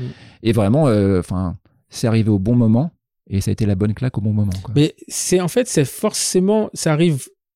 C'est pas parce que c'est arrivé au bon moment, c'est parce, parce, que j'étais prêt. c'est parce que Parce toi que t'allais j'étais- le chercher. Je suis allé le chercher parce Tu que te dis c'était le moment, mais en fait tu serais pas allé chercher, ça pas été Ouais. le moment. Non, non, mais Voilà. j'étais prêt. Voilà, et c'est ça qu'il faut bien comprendre, c'est que souvent les gens qui font une formation poussée en retiennent, sont systématiquement euh, euh, contents parce que c'est eux qui sont allés la chercher. Et qu'à ce moment-là, c'est même plus une question de prix, c'est même plus une question de, de- de- d'investissement, c'est que euh, tu viens pas chercher le diplôme à Kings. Parce que tu sais que de toute façon, on te le donnera pas si, tu le mérites pas. Mais par contre, euh, d'avoir des mecs qui sont structurés, de dire, bah, tu vas prendre le collage, mais on va recommencer de la fibre de collagène. Et euh, on te dit ça en deuxième année, tu vas passer ton examen et tu vas bachoter, etc. Par contre, quand tu sais que tes collages ils tiennent pas et que dans le truc on t'a expliqué que le collapsus du collagène faisait parce que ceci, parce que cela, bah, au moment où tu fais ton protocole de collage, tu sais que c'est important à ce moment-là de sécher avec le truc à 45 degrés, etc. Tu dis ça à un étudiant de troisième année, il dit attends, je sèche comme ça ou comme ça, c'est pareil, c'est des conneries tout ça. Et en fait, euh, la différence, elle se fait, euh, elle, se fait là, quoi. Et donc, à, Kings, c'est quoi? C'est, euh, c'est, il y a du fondamental, il y a du, collage, je pense. Enfin, ça doit tourner toi pas mal de ça. Il y avait, il y avait un petit peu de, un petit peu de fondamental. Il y avait un module. on avait, on avait combien de modules? On avait six modules, six gros modules sur les deux ans, sur deux ans et demi, euh, avec euh, un gros module fondamental, euh, une partie entre guillemets préclinique. Préclinique euh, sur les bases, les bases de, de l'esthétique, etc. On revoyait pas tout le fondamental du, du collage, mais on avait quand même des rappels quand même, de gros rappels. Et puis après, on est allé dans la partie clinique. Donc là, tu as un module que tu prépares en amont. Que les essais en anglais, c'est les, en fait c'est les examens. C'est euh, c'est un truc à rendre. Noté euh, Euh, à chaque fois, euh, surtout quand c'est- on parle pas anglais. Et ils sont pas tendres. Hein Et, Et- ils sont pas tendres Ouais. et, et, mm, à l'époque, je parlais pas anglais du tout. quand je suis arrivé, je me suis inscrit. euh, tu as dû le faire à Düsseldorf. j'ai, tu parlais allemand. j'ai, franchement, j'ai, je, leur ai, je leur ai envoyé un mail avec mon anglais euh, approximatif de, de, de fac, de terminale. euh, et je leur ai dit, je suis motivé, je veux apprendre l'anglais en même temps. Et du coup, en fait, pendant trois ans, j'ai pris des cours toutes les semaines à Paris en même temps. Ah ouais? Ouais. En même temps, c'est-à-dire que tu faisais ton cabinet? Je faisais le cabinet, euh, je préparais le, le master et j'allais à Paris toutes les semaines, tous les jeudis euh, au British Council. Ouais? Et je prenais 5 heures de cours. British Council. C'est- euh, j'avais passé le pas le TOEFL, l'IELTS. là-bas. ULTS, Ouais. Parce que pour aller en Angleterre, ils me demandaient l'I- l'IELTS, qui était un examen de. Et euh, putain, mais pourquoi tu y allais là-bas? Tu t'avais qu'à- Ça n'existait pas euh, par Berlitz ou un truc comme ça? Enfin, c'est... euh, Ben, J'avais, je suis arrivé, je suis arrivé à Rouen. Je me suis dit euh, justement, en fait, quand tu, tu cherchais un peu les trucs euh, par rapport à l'IELTS, parce que c'est souvent ce qu'ils te demandent, etc. euh, en cherchant sur internet, euh, ils parlaient de- du British Council à Paris. hmm. Et puis je me suis dit bon bah c'est à une heure un quart, machin, je vais aller, euh, je vais y aller et puis euh, puis euh, motivé quoi, j'y allais tous les, tous les jeudis, hop, euh, C'est quoi C'est des cours, de... des cours pri- privés, non? C'était des cours, non non, cours en classe. j'ai fait des cours de conversation, j'ai repris Mm. les bases quoi, les Mm. bases d'anglais et puis vraiment de les bases de l'anglais. Et après, en parallèle, bah, quand je bossais mes cours, je, je cherchais le- les mots anglais parce Mm. que les termes techniques anglais, j'avais mon petit dictionnaire de termes techniques dentaires anglais et, et en fait, la première année, lire un cours, ça me prenait des heures Mm. pour le comprendre. Quoi. Mm. Et inversement, tu sais que moi, il y a des, des mots que je ne connais pas en français. Parce que comme j'ai été formé à la recherche en anglais, euh, et donc il y a des. euh, il y a- par exemple, bench, the bench, c'était. euh, euh, je suis. un- Enfin, c'est la paillasse, je sais pas comment on appelle ça en français, mais le bench, je vois très bien ce que c'est. Mais je suis de. Enfin, il y a des termes techniques euh, que. que alors, ça fait très, euh, très smart, enfin, pour qui se prend, il parle anglais. C'est juste que je connais pas le mot français, je suis même pas sûr qu'il existe, quoi. Scaffold, par exemple, tu, personne n'est capable de, de, de traduire. C'est un, échafaudage, quoi. Mais. euh, euh, donc euh, voilà, donc en fait on est formaté par le, le vocabulaire qu'on a au départ. Mais effectivement c'est c'est parfois un, un vocabulaire un peu un peu dur quoi, un peu péchu quoi. Et donc là, donc cette année-là, tu travailles place des coquilles à soigner les dents. C'est ça. Tu vas une fois par semaine à Paris euh, prendre des cours C'est d'anglais. ça. Je bosse mes cours, euh, je prépare, je renvoie les, je renvoie les examens. Mhm. Et puis, euh, et puis je- après, j'ai fait mes- cette année-là, j'ai commencé à faire mes premières sessions, euh, 15 jours intensifs, 15 jours de TP, euh, TD euh, tous les jours, Ouais. dimanche compris. euh. C'est-à-dire 15 jours. enfin, voilà, donc tu as la partie où tu envoies tes examens et puis ensuite Et après, as- ils te disent, bon, bah, on va concentrer tous les TP, TD euh, pendant 15 jours. En fait, tous les jours, tu fais euh, 8h, 19h, euh, TP, TD vache. À Londres. à Londres, et ça rigole pas. et c'était, c'était super. C'était Ah ouais vraiment une expérience. euh, Et c'est des promos de combien là-dedans Je crois qu'on était. euh, Alors, c'était des promos de 40, mais on était en demi-groupe. Donc, on se retrouvait, quand on se retrouvait pour les TP, il y avait deux groupes de, de 20, 20, ouais, 20, 25 à l'époque, qui venaient du monde entier. Franchement, Mhm. c'était, c'était des promos euh, Ah, du Les monde entier. C'était, ouais. Alors, j'étais le seul français, par contre, Mhm. ça c'est sûr. Mais euh, de, du, ouais, c'était, c'était cosmopolite. C'était vraiment passionnant, intéressant culturellement. Et euh, c'est, intéressant de, de comparer euh, justement nos systèmes de santé, nos, nos pratiques, nos, nos formatages aussi. Et puis euh, Euh, l'appro- l'approche de l'esthétique. des, des visions différentes. quand tu rencontres un, un Anglais, un Indien, un Australien, ou Mm. un Américain, ou un Italien, c'est vrai qu'on a des visions euh, différentes. Ouais. On a tous des pratiques qui, ont, qui sont basées avec des systèmes de santé complètement différents. Et c'est. Puis les, adoré, crit- les critères esthétiques sont pas les mêmes. Enfin, Les critères esthétiques sont Mm, pas les mêmes. mm. Le, le critère, euh, les critères britanniques, euh, c'est la classe un 2. petit peu un mixte entre le, le, le, le critère, les critères américains et les critères européens. Mm. Et puis, bah, tu avais les critères. euh, moi, j'étais avec un Italien euh, où vraiment c'est beaucoup plus, beaucoup plus proche de nous. Quoi.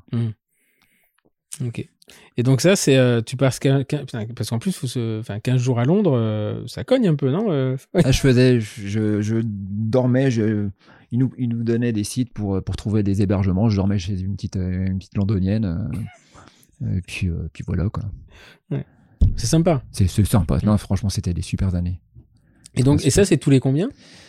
Donc les, le, le, le- c'était une grosse session euh, par an, une grosse session de 15 jours de TP. euh, Ah oui, pas, c'était pas non plus tous les. C'était pas non non, c'était vraiment une grosse session. Euh, je sais plus, ça devait être en avril. On Mhm. commençait la, la promo, on commençait la- l'année en début octobre et puis on la finissait euh, pour juillet quoi, D'accord. un truc comme ça. Et donc ça, c'était, mais c'était un, un master de quoi? D'esthétique de... c'était un master d'esthétique. ouais. Et donc ça, il y a quoi? Il y a que le sourire antérieur? Il y a Il y a tout, en fait, tout, enfin tout ce qui était euh, euh, l'orthodontie, la chirurgie orthodontique, euh, le- Ah la psychologie, euh, le- les rapports entre l'esthétique et la psychologie, le- l'analyse esthétique, les composites, le, postérieur, les implants, le rapport entre les implants et l'esthétique, vraiment tout ce qui est lié à l'esthétique. ah ouais. Et il faisait un peu de rouge aussi, un peu de, de gencive. ouais, ouais. toute la, que par- la paro et l'esthétique. ouais. D'accord. Ah oui, c'est C'était euh. vraiment très complet, euh, très complet. Et, euh, et, et, et, et à son, il y a du fonctionnel aussi? Il y a du fonctionnel. C'était, il y avait un gros module de, de fonctionnel. C'était basé sur euh, sur du Dawson. Ouais? Euh, Même moi, ça me parle. Dawson gnatologie. Oui, la ouais. Mm. Euh, qui est pas mal implanté, pas mal implanté là-bas. Il y avait un, un des formateurs qui était qui était à fond là-dedans et puis qui, qui a son centre de formation euh, qui est la référence en Dawson euh, euh, londonienne, enfin anglaise et donc du coup euh, il était enseignant aussi au Kings. Et donc ça, c'est un programme global. Ouais. Euh, et après, tu as des modules complémentaires ou euh, C'est un programme global. euh, c'est un programme global. Après, tu peux. Non, tu n'avais pas de module complémentaire. Après, tu peux, tu peux, tu as des contacts si tu veux faire des formations supplémentaires mm, après, mm, mais, mm.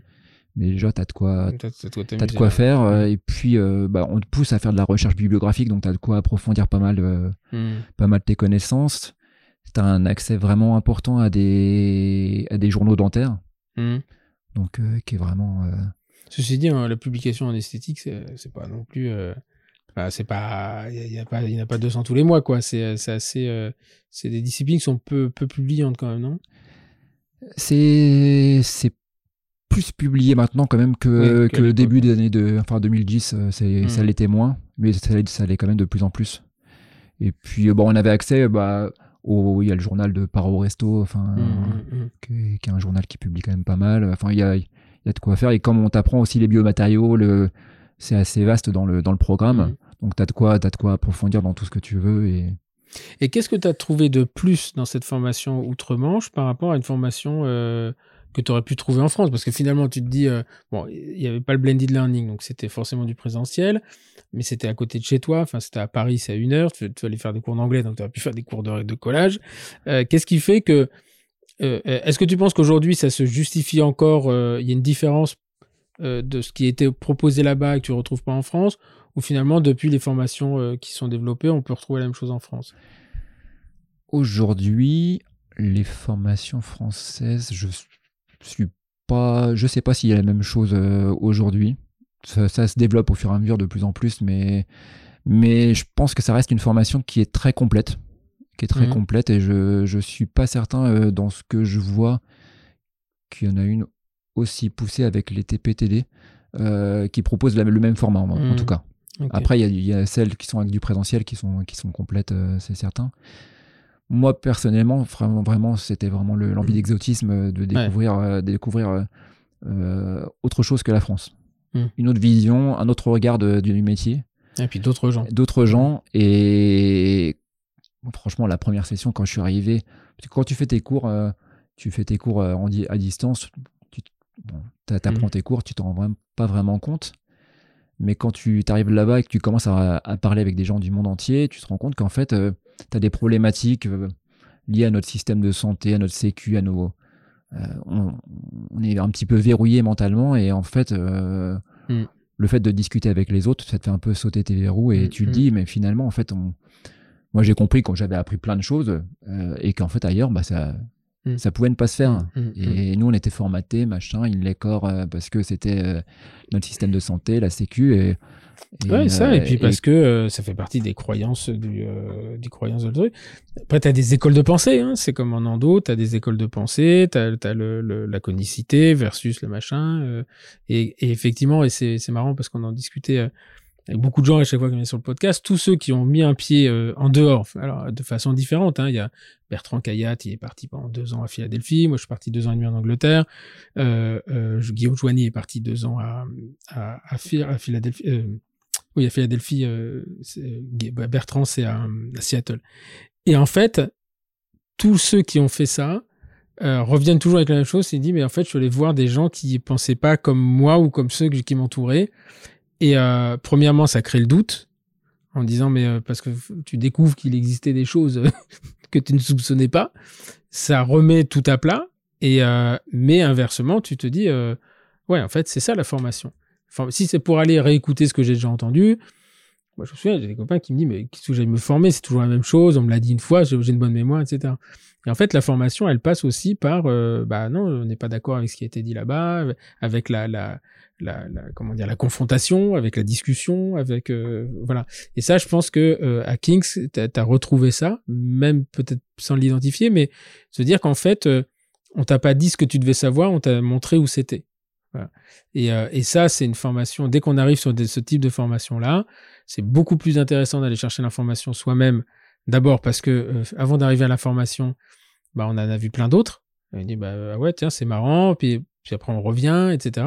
Plutôt que si je te dis, bah voilà, euh, tout est euh, euh, tout sur le collage, c'est dans ce papier-là, prends ça, tu sauras tout sur le collage, tu auras une vision de la chose. Et je pense que les formations auxquelles on n'est pas habitué forcément en France, alors nous on le fait un peu avec l'Advanced Class, d'avoir des, des, des, courants de pensée, enfin des gens qui ne pensent pas de la même façon, mais on est très, très descendant. C'est mmh. très, je suis le maître, tu vas écouter ce que j'ai à te dire. Et les gens confondent ça avec le mentor. Un mentor, c'est pas ça. Un mentor, c'est quelqu'un qui t'accompagne. Tu dis, c'est Yannick Jossé, c'est vraiment quelqu'un, euh, Yannick qui t'a jamais dit, voilà ce que tu dois, ce que tu dois savoir et voilà ce que tu dois faire. Je pense que c'était un mentor dans le sens où euh, il t'a, il t'a aiguisé, aiguisé un petit peu ta curiosité. Euh, voilà, c'est ça, c'est ça un vrai mentor. C'est, c'est quelqu'un qui, qui monte la lumière. C'est pas quelqu'un qui te dit où c'est quoi. Ouais, non, non, complètement, complètement. Et et bah, c'est vrai qu'après, bon, là, c'est, c'est de la formation post-universitaire, donc donc on était, on se sentait un peu égaux euh, par rapport mm. au, par rapport à l'enseignant qui vraiment qui, mm. qui, bah, qui, qui, ouais, qui, qui transmet comme si tu étais, euh, ouais, mm. étais proche de lui et, et du coup, du coup, tu, bah, tu captes les informations différemment, différemment de, de ce que j'avais pu capter avant et, et j'ai, j'ai adoré. Et, puis après, y a, quand ça s'arrête, c'est un peu dur, non? Ça a été très dur. ça a été très dur. Franchement. Là, tu commences à regarder, euh, à regarder, bon, qu'est-ce que je vais faire maintenant, quoi, parce qu'une fois que tu as mis les, doigts dans le pot de miel, c'est difficile de s'arrêter. Hein. Alors, j'ai, en parallèle, euh, en parallèle de ça, je, je, me formais quand même un peu en France. Mhm. Je faisais des formations, des petites formations par-ci, par-là en France. Euh, ça m'a, enfin, je me suis posé la question quand même de, de bouger à l'étranger, mhm. euh, longtemps. Mhm. C'est le deuxième syndrome des mecs qui bougent une fois. Longtemps, vraiment très longtemps. Euh, alors l'Angleterre, j'ai eu pas mal de propositions. Mhm. Euh, ça, démange, ça démange quand même. Mhm. Après, je suis pas sûr que ça soit forcément si euh, fantastique, mais, mais c'était une vision, euh, une vision des cabinets qui était bon à l'époque, à l'époque que moi je connaissais pas forcément trop en France, les gros cabinets, les grosses structures mhm. avec avec 10 praticiens, et tu avais, avais, une vision plus globale de la prise en charge par rapport à celle qu'on avait en France à l'époque. Aujourd'hui, ça, se généralise aussi en France, mais et ça, ça, m'a, ça quand même pas mal tenté. Euh, j'avais, j'avais eu, j'ai, eu une proposition euh, pour aller bosser à Hong Kong. Ah euh, une collègue qui m'a, qui m'a vraiment, qui m'a dit viens, viens à Hong Kong. Et après, c'est le problème des équivalences. Mm. Le problème des équivalences quand tu as un diplôme, tu es diplômé en, en formation initiale euh, de Grande-Bretagne, il n'y a aucun problème. Mm. Mais dès que tu as un diplôme français, mm. clairement, euh, t'es pas reconnu. Et encore, en Grande-Bretagne, il faut que tu sois diplômé, il y a un problème de nationalité. C'est, par exemple, euh, c'est que l'Australie dans le Commonwealth, comme l'Angleterre, donc les Anglais peuvent travailler, travailler en Australie. En Australie, ouais. Et sauf si, mais si toi tu vas faire ton diplôme en Angleterre, tu ne veux pas travailler en Australie. Si, si, si. À l'époque, je m'étais renseigné. Parce que l'Australie, j'avais, j'ai quelqu'un de, de, ma promotion qui était irlandais. Mmh. Et euh, il était irlandais, il a fait son, il a fait une, il a fait sa, sa spécialisation euh, avec moi à Londres. Et après, il est parti euh, en Australie. Et moi, j'ai, je leur ai demandé. Et ils m'ont dit non, en fait, comme votre cursus euh, initial est pas, est pas, euh, enfin, il est pas en anglais, Mm. euh, il passera pas. Mais ça suffira. C'est pas, c'est pas que ça. Donc, euh, donc, euh, je me suis renseigné pour, pour obtenir l'équivalence. Mhm. Et le processus australien est Ah oui, quand même. euh, oui. quand Non, même non. Ce que je veux dire, ce que je veux dire, c'est que euh, tu aurais, par exemple, un Français qui va faire ses études en Angleterre. Il aura, il, il aura pas le droit d'aller bosser en, en Australie parce qu'il n'est pas australien dès le départ. Il n'est pas anglais. En fait, c'est euh, tu as euh, le, le, la, la raison pour laquelle je m'y suis intéressé, c'est que moi, ma deuxième fille est née en Angleterre. Sarah, elle est née quand je vivais en Angleterre. Et donc, à l'époque, on m'avait dit, est-ce que vous voulez la nationalité britannique? Et bon, à l'époque, enfin, oui, c'était avant le Brexit, qu'il y a des 15 ans de ça. Et, euh, et donc, je me dis, bah, quel est l'intérêt finalement? Et là, elle m'avait dit, bah, si un jour elle veut aller vivre en Australie, euh, si elle est anglaise, tout ce qu'elle fera sera exportable en Australie. Mais si elle n'est pas anglaise, elle ne pourra pas exporter. Et c'est là que je m'étais dit, mais si, si moi je passe un, si elle passe un diplôme en Angleterre, il dit non, ça ne suffira pas. Il faut le diplôme et la nationalité euh, euh, du Commonwealth. Moi, je Et sais pas ça. ouais. Moi, de toute façon, on m'a dit, on m'a dit, c'est pas possible. Donc, euh, Ah, alors en Australie, c'est très très compliqué. c'était ouais. très compliqué, ouais. Mm. Mais c'est en fait souvent les donc euh, et Hong Kong ça doit être alors ça devait fonctionner comme ça maintenant je pense que c'est un peu Alors, différent. Hong Kong, c'était à l'époque, euh, bah, il venait de rentrer dans la, enfin, c'était les débuts de, Mmh. dans, dans la Chine, et euh, il, c'était encore avec les diplômes, les diplômes britanniques. Mm. Donc, c'était assez facile que- avec le mm. diplôme, diplôme britannique. Euh, limite à l'époque, c'était plus facile d'aller à Shanghai qu'à Hong Kong, parce qu'à Shanghai, euh, en fait, il, Mm. il fermait un peu plus les yeux. Mm, mm. Et donc ça, ça, ça a bloqué là-dessus. Et puis bon, bah, après, je, me- je suis resté en France, vie de famille, etc. Et puis, euh, et puis ça s'est fait comme Et ça. il y a eu le Brexit. Et, puis après, il y a eu le Brexit. L'Australie, quand j'ai donc je m'étais renseigné sur la, les- C'est dur, la hein, procédure d'équivalence, procédure qui est longue et coûteuse. Franchement, enfin, ça plaisantait pas. Et puis, euh, je- j'ai pas eu la motivation d'aller d'aller jusqu'au bout. Après euh, l'Australie c'est loin. hein. c'est Ah, loin, c'est- c'est mm, vraiment loin. mm. Euh, mais Australie, Nouvelle-Zélande, ça m'aurait bien Ah, tenté. Nouvelle-Zélande, ouais. Ouais. Ouais, ça, c'est autre chose.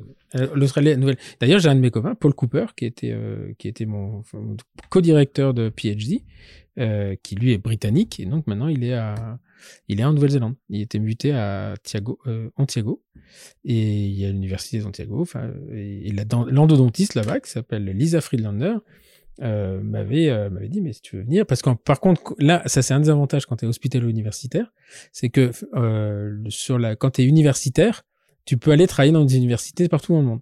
Mm. Là, on te demande pas d'équivalent. Par contre, t'as pas le droit de travailler en privé là-bas. Mais effectivement, quand j'étais universitaire, pouvais travailler aux États-Unis, je pouvais travailler où je voulais. Tant que j'étais dans un milieu universitaire, euh, ça, se, ça se faisait. Donc ça, c'était euh, euh, voilà. Mais effectivement, la Nouvelle-Zélande, ouais, c'est. Mais par contre, là, ça rigole pas. Enfin, c'est. Tu rentres pas pour prendre un café. Hein. Alors, la Nouvelle-Zélande, c'était un petit peu. Ils étaient un petit peu moins, moins embêtants Mhm. que, que l'Australie. L'Australie, euh, ils avaient tellement, ils ont une telle demande Mm, mm. de, de dentistes étrangers que, qui sont extrêmement restrictifs. Ouais. Puis il y a une, enfin, c'est une autre façon de voir le métier là, parce que pour le coup, c'est un business. Hein. Enfin, c'est comme les, les anglo-saxons, quoi. hein. C'est ouais. un, business assumé. Ouais, ouais. Et, euh, donc, euh, nous, on n'est pas habitué à ça. On, est- on a beau se dire businessman, on n'a pas peur de parler d'argent, en fait. euh, quand t'es en face d'eux, t'es euh, ouf. Ouais, non, euh, moi, je m'en suis Mm. rendu compte quand j'étais à Londres, euh, que Mm. je discutais avec, euh, avec des dentistes Mhm. australiens, enfin, où tu, enfin, ou, ou même, même des, des, enfin, des Anglais ou des Américains, tu te rends compte que, que vraiment on a une vision, euh, Mm. euh, on est loin de la vision business euh, de. Ah oui, c'est pour ça que quand sur les réseaux sociaux, t'as l'autre, dit, ouais, c'est honteux, l'éthique, le machin, je dis, attendez, les mecs, c'est- bon, ok, c'est pas pour, pas parce que c'est comme ça ou pas, mais ce que je veux dire, c'est qu'on est quand même des bisounours de chez bisounours. Ouais. Enfin, c'est, euh, c'est pas parce qu'on roule en, en Ferrari ou en Porsche qu'on est un, un sale businessman. Les, moi, les, les, les, les mecs, j'en ai vu partout aux États-Unis, des endodontistes aux États-Unis, machin, quand ils discutent, ils ont pas peur du tout, quoi. Ah, nous, ça même, ça me choque. Enfin, ça nous, moi, ça me choquait. Quand même, euh, c'est la santé des gens. Et dit, ouais, la santé des gens de, dit, ouais, mais moi, faut que je me nourrisse. Mhm. ça remplit pas mon frigo, toute cette histoire. Et, euh, ouais. C'est une, c'est une culture différente avec, euh, différente avec, euh, avec un abord une relation à l'argent qui est complètement, Mm. complètement différente, beaucoup plus décomplexée que, Mm. que, que la nôtre. Ça, c'est sûr. Ça, c'est sûr. Avec ses travers, Mm. mais euh, comme no- notre système a des, euh, a des, a des travers. Enfin, c'est, c'est, euh, euh, Donc là, tu, tu, tu finis ça, et c'est à quel moment que tu montes, tu décides de monter, monter ton cabinet finalement, quand tu vas pas à Hong Kong? En fait, j'étais pour une, une histoire un peu compliquée. J'étais, j'étais dans une procédure judiciaire avec avec quelqu'un et qui a pris du temps, qui a tardé, qui a tardé. Donc euh, donc j'étais, je suis resté collaborateur euh, pour cette raison. D'accord. Et euh, bon, en attendant, je- le temps que ça se termine, je suis resté collaborateur. Et puis quand ça s'est terminé en 2015, du coup, j'ai vraiment cherché à créer mon cabinet. D'accord. Ok. À créer mon cabinet. Ma femme était encore dans ses, ses études, elle voulait rester faire un, faire un cursus hospitalier. Donc du coup, du coup, je me suis dit bon bah on va rester rester dans le coin. D'accord. Et donc, mais elle fait combien d'études t'as fait Parce que 2016, elle passe l'internat. Bah, et- Entre temps, entre temps, les enfants, Ah oui, euh, d'accord. donc ça, ça a décalé un petit peu. Et puis, euh, et puis après, elle a voulu faire euh, vers assistant, euh, et puis euh, faire praticien hospitalier. Donc, euh, donc euh, du coup, Ouais, quand j'ai compris qu'on allait rester dans le coin, du coup, avec les concours et tout ça, Hmm. je me suis dit, euh, bon, allez, allons-y, restons là, et puis c'est, ça sera bien, quoi. Ok. Et donc là, tu ouvres ton cabinet euh, rue de Crône. J'ouvre mon cabinet, alors ça, c'est plus récent, mais je l'ouvre en 2017. Ouais. 2017. Et puis, euh, ouais. Je me souviens de, je me souviens du faire part. Enfin, tu m'avais envoyé une invitation d'ailleurs, c'est Ouais. très joli. Je me dis, oh, putain, euh, avec le E, euh, le, enfin le, le logo là, ER qui est très très très bien fait. Et on se euh, connaissait et pas à l'époque. On se connaissait pas. se- Alors, moi, je le connaissais en tant que référent parce que j'ai retrouvé. euh, Après, je me suis dit, mais comment je connais ce mec-là? Et en fait, j'ai retrouvé dans ma base de données, il y avait des, ouais, il y avait des, des patients. euh, on avait des patients en commun. Et euh, tu m'avais envoyé un- une invitation et je t'avais appelé. Je dis, écoute, là, franchement, je sais plus. ce jour-là, je pouvais pas venir, mais je dis un jour, je passerai, je passerai voir le cabinet. Et c'est un très très beau cabinet. Voilà, c'est- On- on se- je, me, je me souviens, on se connaissait par Eugénol à l'époque. ouais, c'est oui, bah oui, parce que parce que je suivais tes les, les débats les débats houleux les euh, débats houleux. qui- Ouais, qui euh, avaient euh, à l'époque où, où c'était plus plus développé. Et c'était quoi ton pseudo sur Eugène C'est secret. on le dira en off. Ah ouais, ouais, ça- ouais, j'aurais bien, ouais, parce qu'il y avait un Voilà. Eli d'ailleurs. Ouais, non, non, non, mais moi j'étais, j'étais peu actif. J'ai été actif un petit peu dans les années, fin, fin des années 2000, euh, des années 2000, un petit peu des années, début des années 2010, et puis après j'ai un peu lâché, euh, Mm.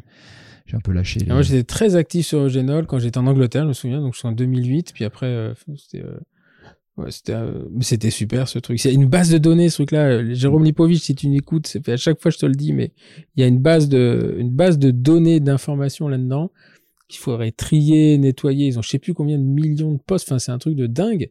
Et, euh, et souvent, d'ailleurs, les gens nous le disent souvent. Il y a à l'époque, il y avait des discussions, on suivait. Il y avait, euh, c'était contradictoire. Il y avait, ça s'engueulait, ça se cajolait. Enfin, c'était vraiment très sympa, quoi.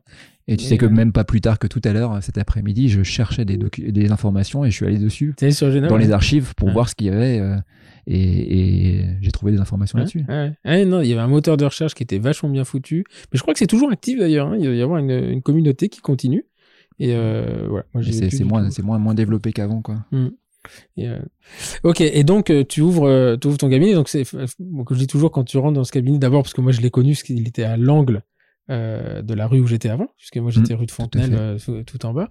Et je me souviens très bien, c'était un assureur, je crois. C'est ça, c'était MMA à l'époque. MMA à l'époque. Et, euh, et, et fait- quand on rentre dans ce. C'est assez marrant parce que maintenant que tu me dis que tu habitais à Troyes, en fait, on, re- on reconnaît, le, il y a des colombages. Ouais. Des colombages, donc ça- c'est vraiment la. Enfin, c'est Rouen, Troyes, etc. Et il y a toujours un gros bouquet de fleurs là. C'est ça. Ouais. Ouais, ouais, c'était rapidement, on a voulu euh, voulu faire en sorte que ça soit un lieu où on se sente bien dès l'arrivée. Mm. Et donc euh, donc on a on a un bouquet de fleurs toutes les semaines différents. euh, Et ça marque. Je veux dire, à chaque fois que j'arrive, Ouais. je viens pas souvent, mais à chaque fois que je viens, je vois ce bouquet de fleurs. Et c'est marrant parce que j'avais ça, moi, dans mon ancien cabinet à Louviers. On avait toujours un très beau bouquet de fleurs à l'entrée. Et, euh, et à chaque fois, je me dis, putain, faudrait que je le refasse parce que dans le cabinet, il faudrait qu'on le refasse parce que c'est- c'est quand même très sympa. Après, il y a eu le Covid, enfin, ils nous ont fait chier avec tout ça, mais ce gros bouquet de fleurs, euh, puis c'est pas un petit bouquet de fleurs de pâquerette, quoi. hein. Je pense que vous avez un, un bon, un bon fleuriste. Je sais pas, c'est qui qui euh, c'est- au nom de la rose rue Jeanne d'Arc. Ah, c'est au nom de la rose qui les a. ouais. Ah, bah, tu vois, là, ils me surprennent parce que moi, ils m'ont jamais surpris. Ouais. Mais, euh, ouais, Non, on est on est on, on est globalement pas déçus. hein, franchement, c'est Ah toutes les semaines. euh, on, Non, nous- nous franchement, une enfin, variété de bouquets, c'est vraiment très sympa. Et enfin, je trouve que pour des, des cabinets qui soient un petit peu élitistes comme nous, avec le machin, le truc cosy, etc., c'est un truc qui en jette euh, beaucoup. Alors après, on rentre dans le, on rentre dans le cabinet. Il y avait, euh, il y avait des expositions de photos. Ça t'as arrêté ça ou tu fais toujours? Alors, euh, on avait des. J'avais un abonnement avec, euh, avec une société pour des expositions de photos. Là, ils ont un peu moins de, de photos, donc du coup, pour l'instant, ça reste, ça, ça varie beaucoup moins maintenant. Ça varie beaucoup moins. Mais t'avais pas Euh, Julien en moment, qui En ce moment, là, j'ai des photos de Julien Trajan qui restent euh, depuis quelques temps parce qu'on me propose pas d'autre chose. Mhm. Et donc, Julien, euh, Julien est encore là. euh. Mais pourquoi il le fait pas tourner lui? Ben, lui, avec cette société-là, il a, il a proposé quelques photos avec cette société-là. Et puis, du coup, pour l'instant, le temps que, ça se, que je trouve un autre format ou d'autres propositions, du coup, pour l'instant, c'est ces photos qui restent. Mhm. Et donc, il faut que je me repenche un peu là-dessus pour, pour les renouveler. Mais Mhm. avant, on, les- on les renouvelait tous les trimestres. Ouais. Ouais. Et alors Julien Trajan, qui, euh, qui est en fait un photographe euh, rouennais euh, et qui travaillait, qui travaille lui toujours dans l'ancien espace de coworking où on était. Et, euh, et je me marrais parce que comme lui, il est vraiment dans l'espace euh, coworking. De temps en temps, je passais, je voyais, il, il, a- il travaillait sur des photos. Je dis oula, ça c'est pour Romain. Il y avait des brosses à dents, il y avait des, il a dû faire un ça, espèce il de tableau à un moment. ça. Il avait euh, il y avait une brosse à dents, un miroir. il avait fait une composition comme ça. C'était très sympa d'ailleurs sur les tons blancs. Euh, blanc lazuré là je sais pas donc euh, donc voilà donc c'est c'est c'est euh, c'est c'est un type qui est assez sympa d'ailleurs avec ses dreads et je crois que vous connaissez les enfants à l'école enfin il y a un truc comme ça ouais. Euh, nos enfants étaient à l'école, donc je, le- je le connaissais de vue. et c'est c'est à une de tes formations que je l'ai vu. Il Ah était photographe. Ouais, t'es- ouais. la journée sur le bataille des adhésifs bataille des adhésifs, voilà. Et puis du coup on a discuté. Et puis je lui ai proposé de venir au cabinet. Et puis, euh, et puis on a travaillé ensemble après. ok et donc là tu as tu as deux salles de soins dont enfin t'en as une c'est un, un salle de shoot J'ai une salle de consultation, première Ouais. consultation, et puis avec le studio photo. Mhm. Euh, plus ouais pour la première consultation studio photo euh, et puis une deuxième salle plus plus clinique pour la, le côté o- opératoire Ok. Et donc là aujourd'hui, ton exercice, il est euh, très. Alors moi, je le connais surtout très orienté réhabilitation globale et esthétique. Ça représente à peu près quelle part de, de ton activité, euh, euh, en, gros- en gros, euh, cette partie-là? Alors euh, activité esthétique c'est notre quotidien Mhm. après on n'a pas forcément des grosses réhabilitations tous les jours clairement Mhm, clairement mhm, pas. Euh, on soigne euh, on soigne des, des caries simples postérieures euh, comme des, des choses un peu plus complexes Euh, il y, a, il y a de de la facette euh, c'est assez varié c'est assez varié mais globalement euh, j'essaye de faire en fait euh, d'appliquer tout ce que j'ai vu euh, pendant mon master c'est-à-dire la globalité de l'esthétique Mhm. que ça soit dans dans la vision orthodontique, euh, vi- vision euh, paro euh, ou implanto. Enfin, euh, j'essaie de vraiment de, de faire une prise en charge globale du patient. Euh, Et, et à partir de à quel moment Parce que souvent, euh, euh, le jour, il y a quelqu'un qui me dit Moi, je veux l'exercice de, de Romain Elie. Je dis Bah ouais, mais enfin, il n'y a pas l'exercice de Romain Elie, il y a le- l'exercice que Romain Elie a construit. Donc, comment ça se passe entre le moment où tu fais ton master et l'exercice que tu as aujourd'hui, où toi, tu as l'impression que c'est un exercice quotidien, mais qui n'est pas un exercice euh, quotidien Enfin, c'est ton quotidien, mais c'est pas le quotidien de tout le monde. ah Est-ce que, est que tu te rends compte que ton exercice n'a plus rien à voir entre ce que tu as aujourd'hui et au moment où tu déplaces des coquets? Clairement, clairement. Alors, il y a une longue évolution. Il y a une longue évolution parce que moi, je suis resté dans un cabinet. euh, Dans mon cabinet, euh, je m'entendais très bien avec le avec le titulaire. Après, on avait euh, on avait deux manières de- d'exercer différentes et euh, c'était c'était difficile de, de proposer euh, des traitements esthétiques complexes. Je me suis rendu compte rapidement qu'il fallait quand même un environnement particulier pour que ça- les patients se sentent bien et, et qu'ils qui, qui sentent en fait que, que tu étais la personne qui était appropriée pour, pour faire les traitements esthétiques. Donc euh, je l'ai compris très très vite. Très très vite. euh, dans les années, début des années 2010, je savais que, que, que ça, serait, ça serait compliqué. Après, bon, pour les raisons que je t'ai expliquées tout à l'heure, du coup, je suis resté. Mais je me suis fait aider. Je me suis fait aider pour, euh, pour progresser dans, dans, ma, dans ma communication déjà avec le patient. Et donc ça, ça- voilà, c'est là-dessus que je voulais en venir, c'est-à-dire que tu, as, tu te rends compte quand même que ta partie technique acquise, euh, il faut transformer l'essai. Ouais. C'est-à-dire Bah, que tu très sais très vite, je m'en suis rendu compte. Je me suis dit, en fait, euh, euh, après un an de master, deux ans, ouais, je, je me rendais compte que oui, je progressais techniquement, en niveau connaissances, je progressais, mais par contre, par contre, j'arrivais pas à convaincre mes patients. de- ouais. mes, mes patients n'étaient pas du tout convaincus que, que j'étais la personne pour leur proposer ce traitement-là. Et, et en fait, il y avait un delta important entre ce que j'apprenais, euh, entre toutes les formations que, que je faisais, euh, que ce soit en France ou à l'étranger, et, ce que, ce que j'arrivais à faire et ce que j'arrivais à transformer. Donc rapidement, j'ai compris ça et, et j'ai compris qu'après avoir appris le, savoir-faire, même s'il mm. fallait continuer de l'apprendre, il fallait apprendre le, savoir-être, la communication mm. et, tout ce qu'il y a autour euh, la partie euh, partie euh, communication marketing et compris mais, c'est marrant en fait cette approche parce que il y, a, deux façons de, se faire coacher il y a le premier de dire bon je m'emmerde dans mon activité il va falloir me rebooster c'est ce qui est je pense pas une peut-être pas une majorité mais une grosse partie des professions qui vont chercher à un moment donné une solution d'organisation euh, euh, donc là, on a Binas, on a le Prado, on a éventuellement Cyril. Je pense que Cyril le fait un petit peu différemment.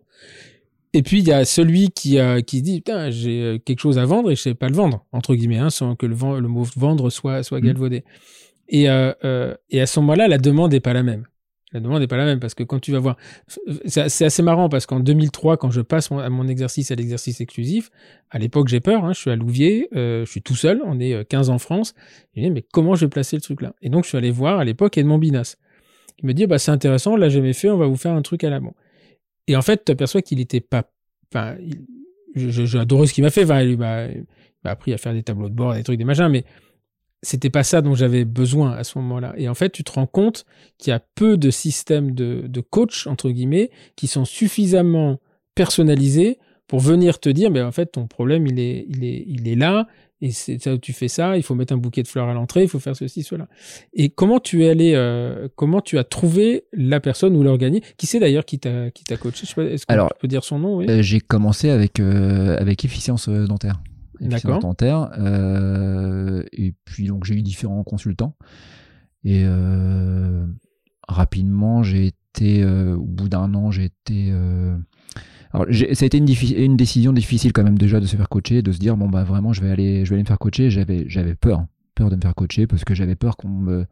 J'avais peur de quoi J'avais peur qu'on me transforme et qu'on me mmh. transforme en je voulais, je voulais pas changer ma pratique et, et, rentrer dans des trucs euh, qui allaient contre ma valeur, contre mes valeurs, contre mon éthique.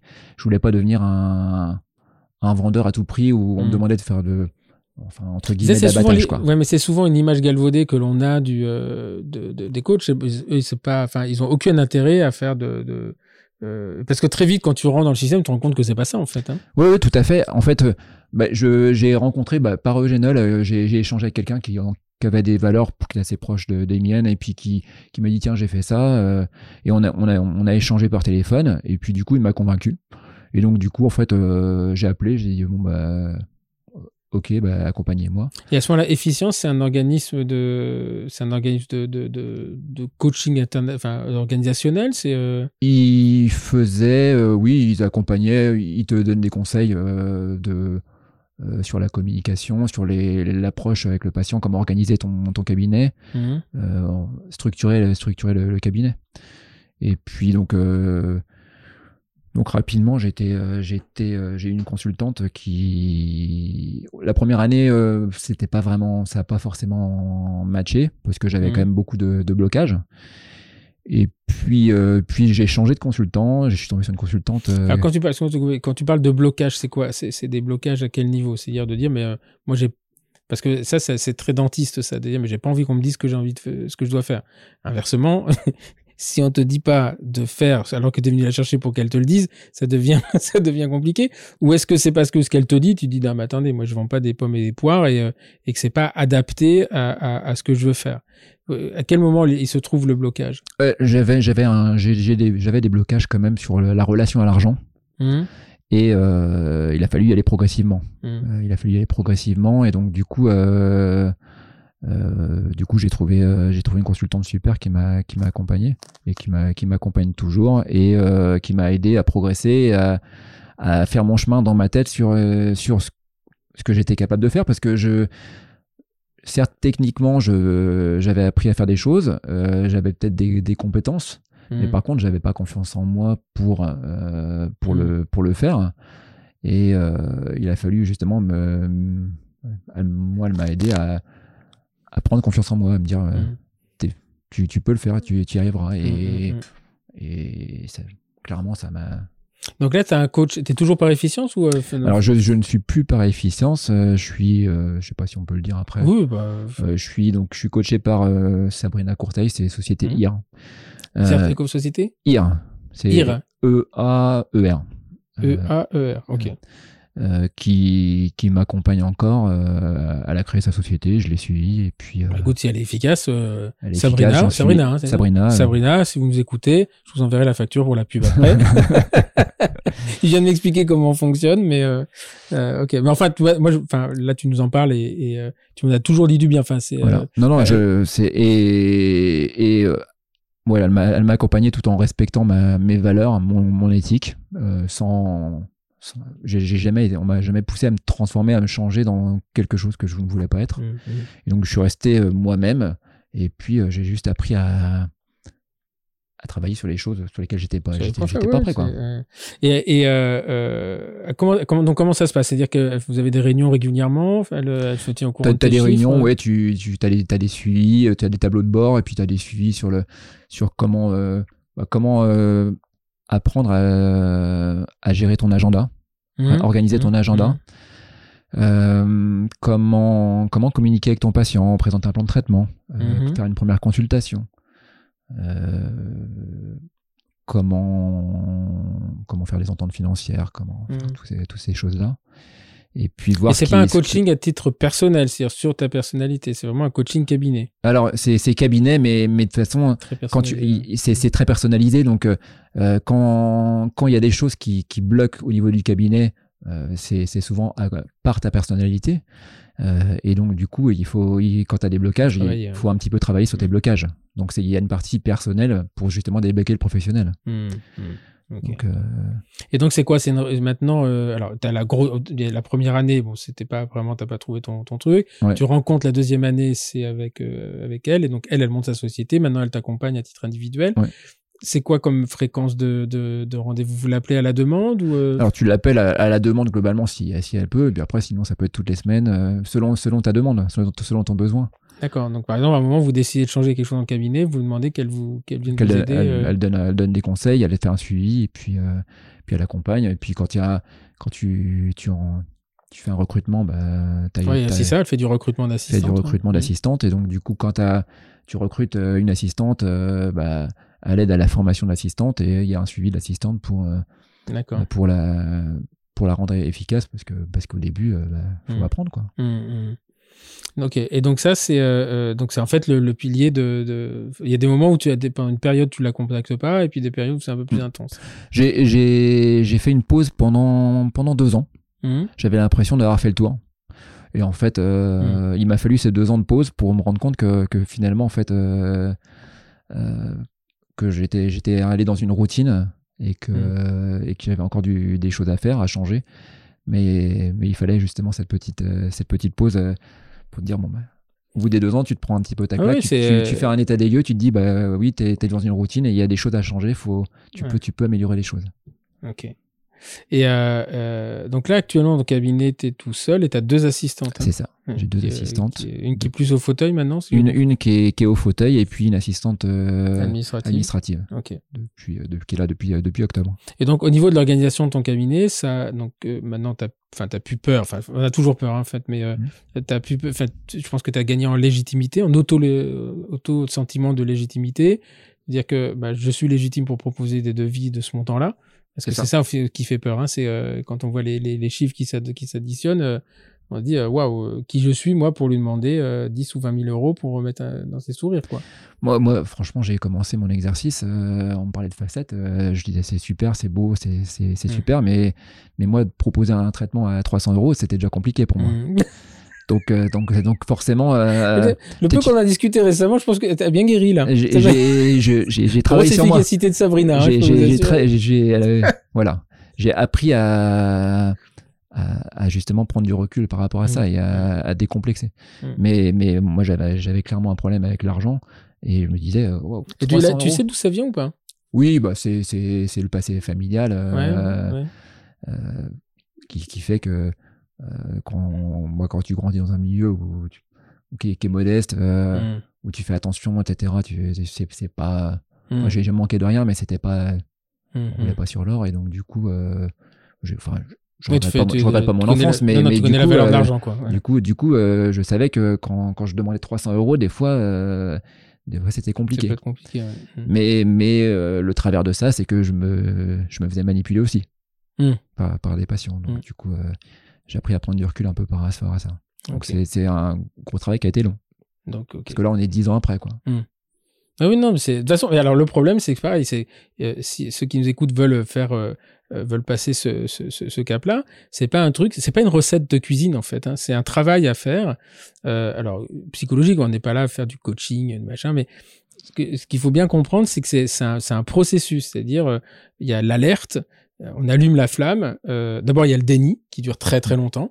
Ensuite, il y a l'alerte qui se dit putain, c'est pas possible, les autres ils y arrivent, pourquoi moi j'y arrive pas? Et puis il y a aussi le, et puis a un moment, il y a le, truc, ok, on va aller chercher l'information. Et c'est au moment où on enclenche le truc que là, ça devient, il y a, y a au moins euh, euh, euh, une période aussi longue que la précédente. Et, euh, et quand on arrive au bout, on se demande pourquoi un, on l'a pas fait plus tôt et pourquoi les autres le font pas. Ouais. Je sais pas si ça te, ça te fait ça.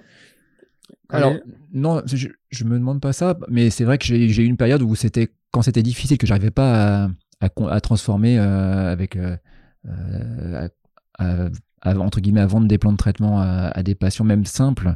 Euh, J'avais vraiment des rancœurs en, à l'égard d'autres confrères qui je me disais, mais ils y arrivent, euh, enfin, Mm, pourquoi, pourquoi, pourquoi pas moi, quoi? Et je me disais, mais qu'est-ce qui fait que, qu'est-ce qui fait que tu arrives pas? Mm. Je, je sais clairement, et encore aujourd'hui, euh, je travaille dessus, donc je sais clairement que c'est pas, c'est pas facile. Mm. Euh, moi, j'ai, euh, ce qui m'a le plus aidé pour, pour, pour le cabinet, c'est d'apprendre à me connaître. C'est- Les, toutes les recettes qu'on t'explique, ça t'aide clairement. hmm. C'est un gros plus. Mais si tu te connais pas, euh, Mm. Ouais. de toute façon, tu Ah, C'est le, entre pas, le, fond et la, le fond et la surface. C'est vraiment la euh, base. tant que tu connais pas le fond, euh, tu sais pas où. euh, tant que tu te connais pas bien, tu connais pas tes faiblesses, tu connais pas tes faiblesses, tu sais pas où travailler. Et, Mais euh, voilà. Et donc, euh, euh, je sais que je, je, je sais que c'est pas un chemin euh, facile. et c'est pas agréable, hein. C'est pas agréable. Mm, mm. C'est encore euh, régulièrement, il y a, il y a des moments où tu, tu te prends des petites claques, tu, tu te rends compte que finalement, tu as encore des choses à, à travailler et c'est. C'est pas, c'est pas agréable sur le coup, et puis après, bah, tu te dis, bah, écoute, en fait, euh, c'est qu'il y a Mm. encore des choses, et puis il faut, faut avancer, quoi. Il faut Mm. avancer. Mais, mais non, aujourd'hui, je, me- je, je me dis plutôt, euh, je, je me dis pas que c'est facile pour les autres, mais j'ai vraiment plutôt envie qu'ils y arrivent. Mm. Que, que les, les autres euh, gagnent euh, du temps. Et il y a des, des fois, je, je rencontre de, de- de jeunes confrères et, et j'aurais plutôt envie de les, les aider à leur dire gagne du temps. Quoi. Mm. Ne, ne, ne prends pas autant de temps que, que Ouais. moi pour le faire. Quoi. soit pas dans le déni aussi longtemps. Ouais. Parce que, parce que euh, moi, il m'a fallu rencontrer euh, plusieurs mentors pour, euh, pour, pour avancer, quoi, pour me dire, euh, et que chaque mentor te, te mette des petites claques par-ci par-là pour te dire, bon, allez, faut, faut y aller là. faut y aller, quoi, faut y aller.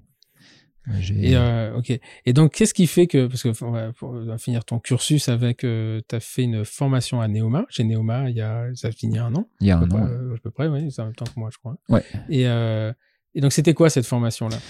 Donc, c'était une formation euh, management global. Donc, tu avais, de tout, la, la stratégie. euh, alors, c'était vraiment pour les entreprises en général, hein, Mhm, pas, pas mhm. du tout euh, appliqué dans le terme. Mais tu avais du marketing, de la stratégie, du euh, gestion de projet, euh, de la connaissance de soi.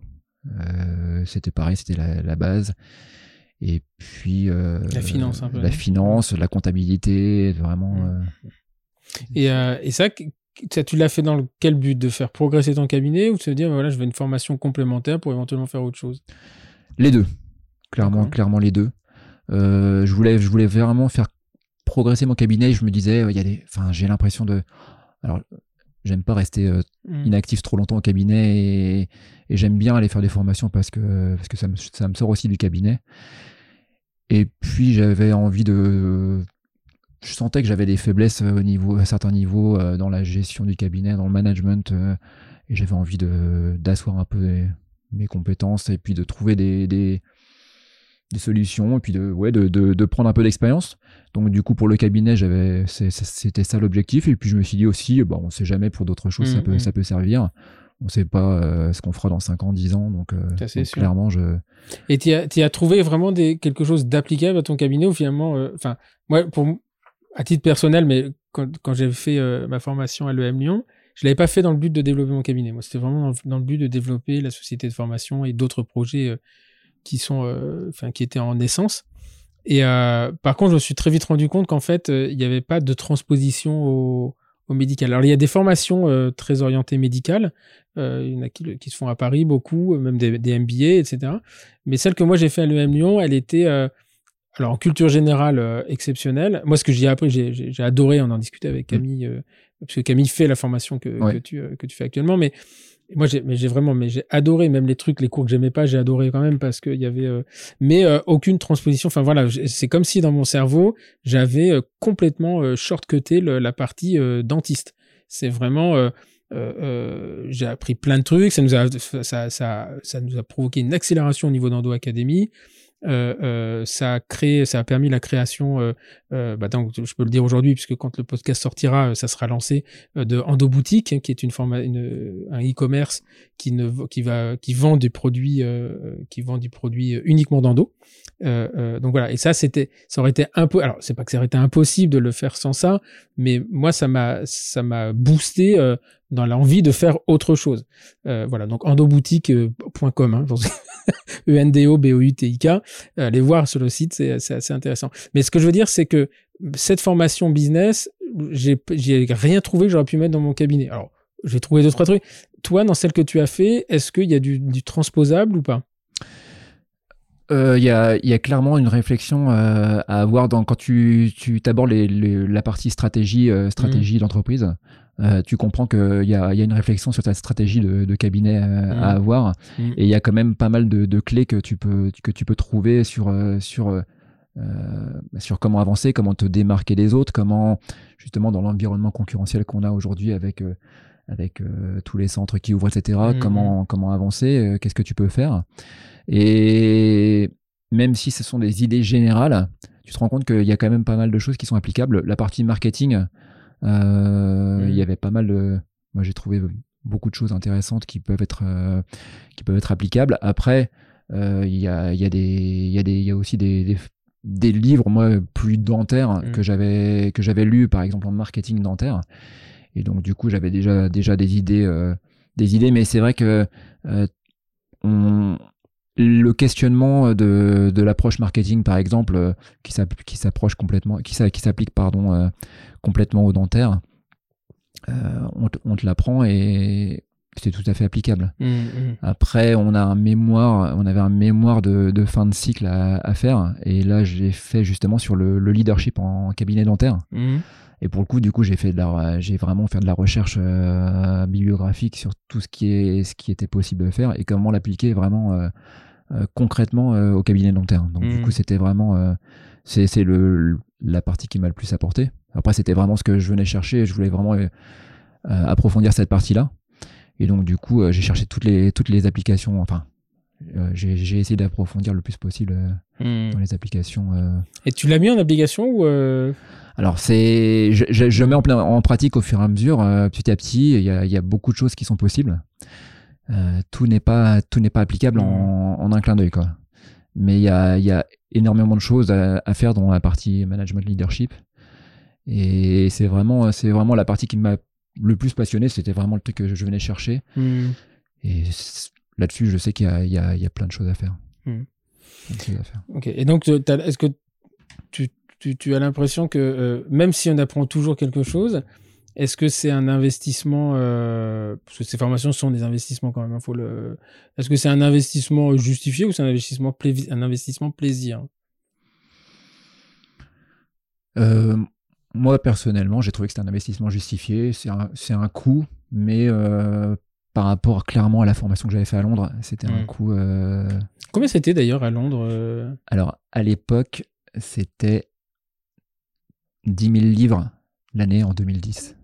10 000, ça, augmentait, ça augmentait chaque année, donc en fait, ça a fini à 12 000 livres l'année. Donc c'est, ça fait un. À 12 000 livres à l'époque. 15 000 euros, quoi. Oui, c'est euh, facile parce que quand j'étais en Angleterre, c'était, la, c'était un 1,5. Donc une livre, c'était 1,5 euros. Euh, donc ça faisait déjà ouais, 15-18 000 euros ouais, à l'année. à l'année, ouais. À l'année, donc euh, non, non, c'était déjà ça. C'était, Et là, la formation Néomas, c'est quoi? C'était 10 000. Un, peu, 10 000, un c'est petit peu ça. moins de 10 000 euh, l'année. Ouais, Est-ce que le Lyon, c'est plus Lyon, on est à 17 000, je crois. C'est c'est pas le après c'est c'est c'est pas le même le même cursus. Du coup, c'est un- Euh, c'est une formation je sais là- pas. c'était une formation bac plus 4. Bac plus 4 en management, celle de que j'ai faite à Néoma. Ah oui, non, là, c'est au-dessus. alors. C'est un- l'équivalent.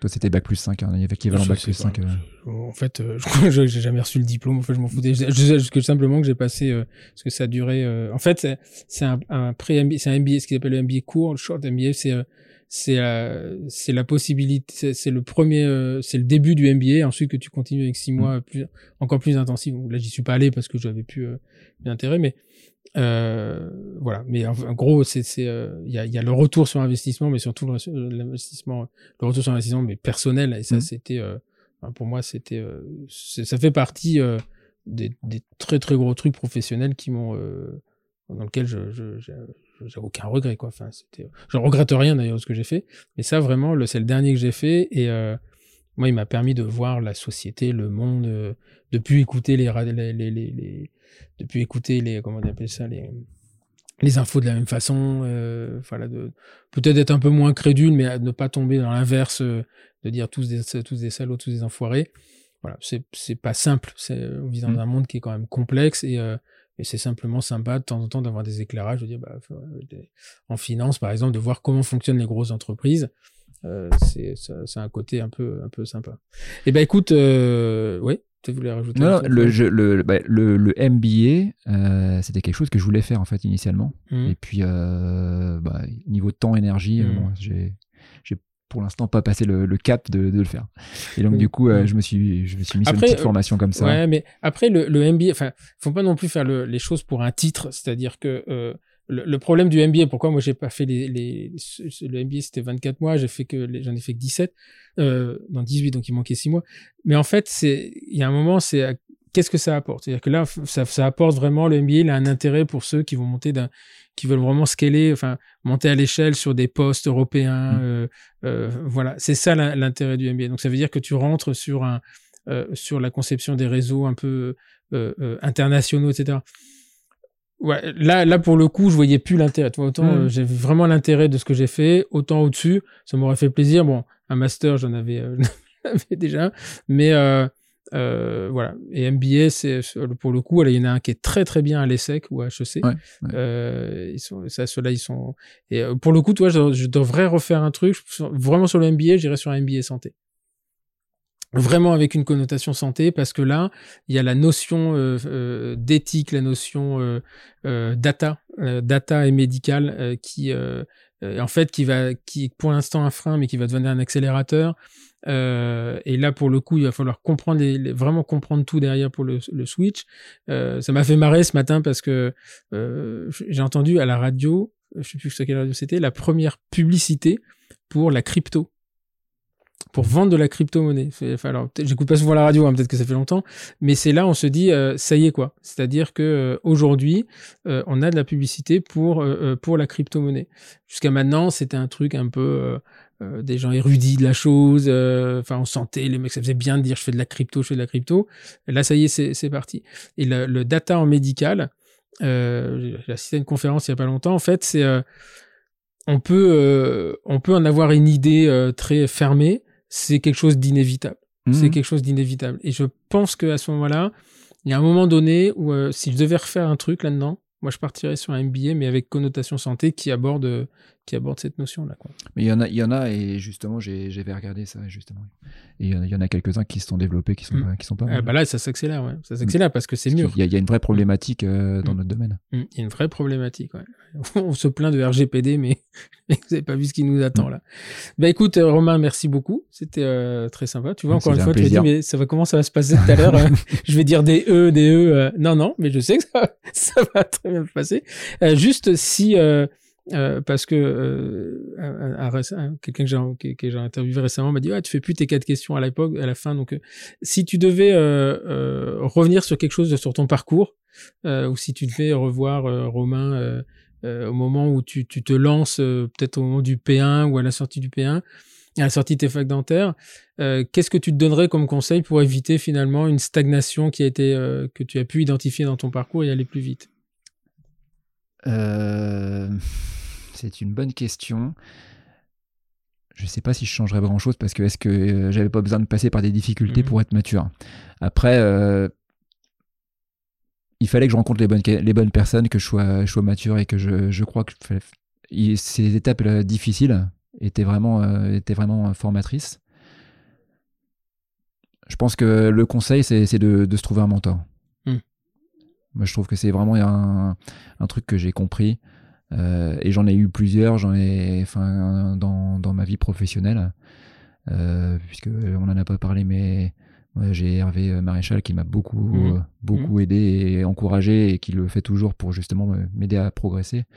Et je pense que trouver, trouver un mentor qui t'aide à, à te dépasser, ça c'est vraiment, Mhm. c'est vraiment quelque chose. Après, euh, vous voyez, je dirais aussi d'aller voir un peu ailleurs, plutôt, à- hors de, de ce Mhm. qui est la parole euh, donnée, annoncée par le- l'enseignement euh, classique de ta formation. Ça, c'est normalement le rôle d'un mentor. hein. Ouais. C'est normalement le mentor de dire, écoutez, euh, c'est, je sais que les, les, gens, les jeunes que j'ai eus au euh, Brice, Valentin, enfin tous ces gens-là, je leur dis, moi, je vais vous dire quelque chose, mais d'abord, vous allez aller écouter aussi ce que vous disent les autres. Et après, bah, vous ferez votre, votre tri. Mais un mentor n'est pas un n'est pas celui qui te dit, on l'a dit, je disais tout à l'heure, pour moi, un mentor, c'est pas celui qui te dit ce qui doit être, Mm. il te dit où c'est, où, où se trouve l'information et t'aide et te motive à aller la chercher. Et c'est très souvent qu'à la fin, il dit, bon, attends, m'emmerde pas, dis-moi, Ouais, c'est quoi la réponse à cette solution et à cette question. Mais euh, voilà, et la notion du mentor, ouais, je suis assez, je suis assez d'accord. Après, le travers, c'est de vouloir absolument en avoir un et de- d'en prendre un euh, qui est prêt à l'être. Tu vois, c'est. euh, Mais en fait, ça se choisit pas un mentor. Ouais, non, c'est ça. c'est euh, ça se dessine tout seul, quoi. C'est une relation très particulière entre deux, deux personnalités. Et des fois, je me dis, mais comment ça se fait qu'il t'aille trouver cette personne-là comme mentor? Et en fait, euh, voilà, ça se discute pas. C'est euh, un fit, euh, c'est une attraction Ouais, mutuelle. Ça, ça se fait, ça se fait comme ça et, et euh, comme tu dirais, il n'y a pas de hasard, mais Mm, mm, euh, moi je suis clairement allé le chercher. euh, Mm. Hervé, quand je l'ai rencontré, euh, j'ai cherché, euh, je, je savais qu'il pouvait m'a- m'apprendre et, euh, et quand, quand je l'ai rencontré en 2009, euh, enfin j'avais j'avais peur, j'avais pas me- j'avais pas confiance en moi. Et et, euh, et petit à petit notre relation s'est s'est construite euh, et il m'a transmis pour pas mal de choses. Et puis on, euh, il m'a il m'a accompagné sur beaucoup de beaucoup dans ma pratique, de- sur mon activité au quotidien. Et, Mm. et ça a été Une belle personne, Hervé, euh, Hervé et Florence. Ouais. Celui-là, un peu euh, bien à cran, quoi. Suffisamment. Mm. c'est un mec très à cran pour être un mec bien. Oui, non, non, c'est, il a su, il a su vraiment euh, me booster. on a eu des prises de bec, des, il y a des moments où il savait taper où il, où il fallait pour justement pour pour déclencher des réactions, quoi, des réactions où il me poussait, il, il me faisait aller plus loin que ce que je pensais être capable de faire. Mm. Et, et, euh, enfin, je le remercie parce que, enfin, les deux, les deux d'une manière différente, hein, parce que Florence aussi mais euh, mais régulièrement enfin j'ai des retours du feedback et puis euh, pour justement progresser euh, s'améliorer et, Mm. et ça C'est vraiment important. grandissant quoi Mm. c'est super important Est-ce que tu aurais un, un ouvrage que tu recommanderais tout à l'heure? Tu parlais du marketing dentaire qui, euh, que toi tu connaissais, ou est-ce que tu en as un autre? Alors j'ai un livre euh, alors marketing dentaire c'est un livre américain donc qui est en anglais Mhm. mais qui est euh, il y a beaucoup de choses à prendre euh, je l'avais lu il y a quelques années Euh, c'est Everything is Marketing Mhm. de Fred Joyal de mémoire. Et puis j'avais j'avais en anglais aussi un livre dentaire sur la, la relation patient. Euh, c'est de c'est Making It Easy for Patient to Say Yes.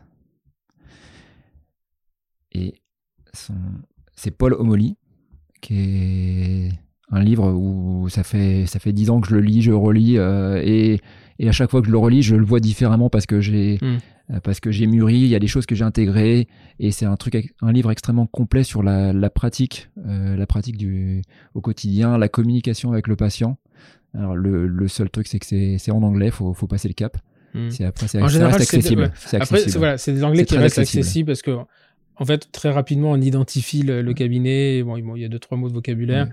Prenez-les. Je sais pas s'ils sont en e-book, mais si vous le prenez Ouais. sur une sur un- sur une liseuse, euh, ça se traduit vite, c'est c'est- euh, voilà. donc make it, making it easy for patient to say yes, c'est ça? de, le- de le- Paul Omoli, euh, Fred Joyal, euh, Every- Everything, Everything is Marketing. Et puis euh, j'en avais trouvé un, un bien quand j'ai fait mon, mon mémoire à Neoma. qui m'a qui m'a vraiment passionné, c'est le leadership en pleine conscience. Ça, c'est pas un dentiste. Ça, c'est pas du dentaire, mais c'est justement sur l'application du, du, du, leadership. ça, ça c'est connu. Ça, c'est. Euh, euh, je, je, je, ne saurais pas te dire. C'est un livre qui est sorti il y a, il y a un an ou deux. Euh, ça, je vais retrouver, mais c'est un truc qui, qui, fait partie de ma, ma to-do list parce que c'est un truc dont on m'a parlé souvent. Ouais. Mm. Et, et, ça a été vraiment une, une bonne source d'information. Et au quotidien, je mets pas mal de trucs en place. Ok, donc le leadership en pleine conscience, on remettra ça sur, euh, sur la newsletter euh, que vous recevrez, les, les trois, trois références. Et, euh, et voilà. Bah écoute, merci beaucoup. Merci à toi pour l'invitation. Bah, C'était un plaisir, et puis ça faisait longtemps qu'on voulait le faire. on se retrouve samedi comme deux malheureux à 19h dans un bureau qui n'en est pas un. on retrouvera donc Romain le jeudi 20 juin, c'est pas le 20, si, c'est je me souviens plus, enfin en juin, retrouverez sur la, pour la journée cas clinique non, c'est pas le 9 juin, c'est le 8 juin ou 9 juin. Euh, donc avec euh, Karim Bellari et, Loïc Antoine. Le 9 juin, voilà, jeudi 9 juin. Euh, donc Romain euh, présentera des cas cliniques euh, de reconstitution avec ouais, un côté très provocateur que je lui ai découvert quand on a fait la, les réunions, de, réunions de préparation. Et l'idée étant bah, de montrer ce qu'il sait faire, mais surtout de, de, de, discuter avec vous euh, euh, sur euh, voilà quand tu as une patiente qui arrive en, en, teinte 1 et vous demande un blanchiment des dents, est-ce qu'on a le droit de dire non sous prétexte que c'est éthique ou est-ce qu'on doit lui dire oui parce que c'est sa demande? Voilà, ça, ça fait partie d'une des, des, questions. D'abord, je ne savais pas qu'on pouvait blanchir plus que le A1. mais il y avait une canine hein, qui était à côté. Donc voilà, je vous en dis pas plus. vous retrouverez toutes les informations sur omni-academy.fr euh, IE, donc .fr. Et puis, donc, j'en parlais un petit peu dans ce podcast. Voilà, je suis, euh, ce sera le premier podcast qui sortira euh, après la sortie, enfin, l'inauguration de notre e-shop Endo Boutique, e n d o b o u t i k.com. voilà, c'est parti, c'est lancé. Ça faisait quatre mois qu'on était dans les tuyaux et on appuiera sur le bouton le jeudi 10 mars. Et donc, quand vous écouterez ce podcast, eh bien, le site sera lancé. Voilà, c'est une boutique qui est destinée à, à distribuer que des produits d'endodontie, exclusivement d'endodontie. On n'y trouverait pas de gants ni de masques euh, parce qu'on n'a pas ce savoir-faire là. Par contre, on a euh, regroupé euh, tout un tas de choses que l'on utilise en endo et qui sont parfois difficiles à trouver. Voilà. Merci beaucoup pour, pour votre fidélité. Et puis, moi, je vous souhaite un bon week-end et je vous dis à la semaine prochaine pour un nouvel épisode, un nouvel invité. Merci. Au revoir.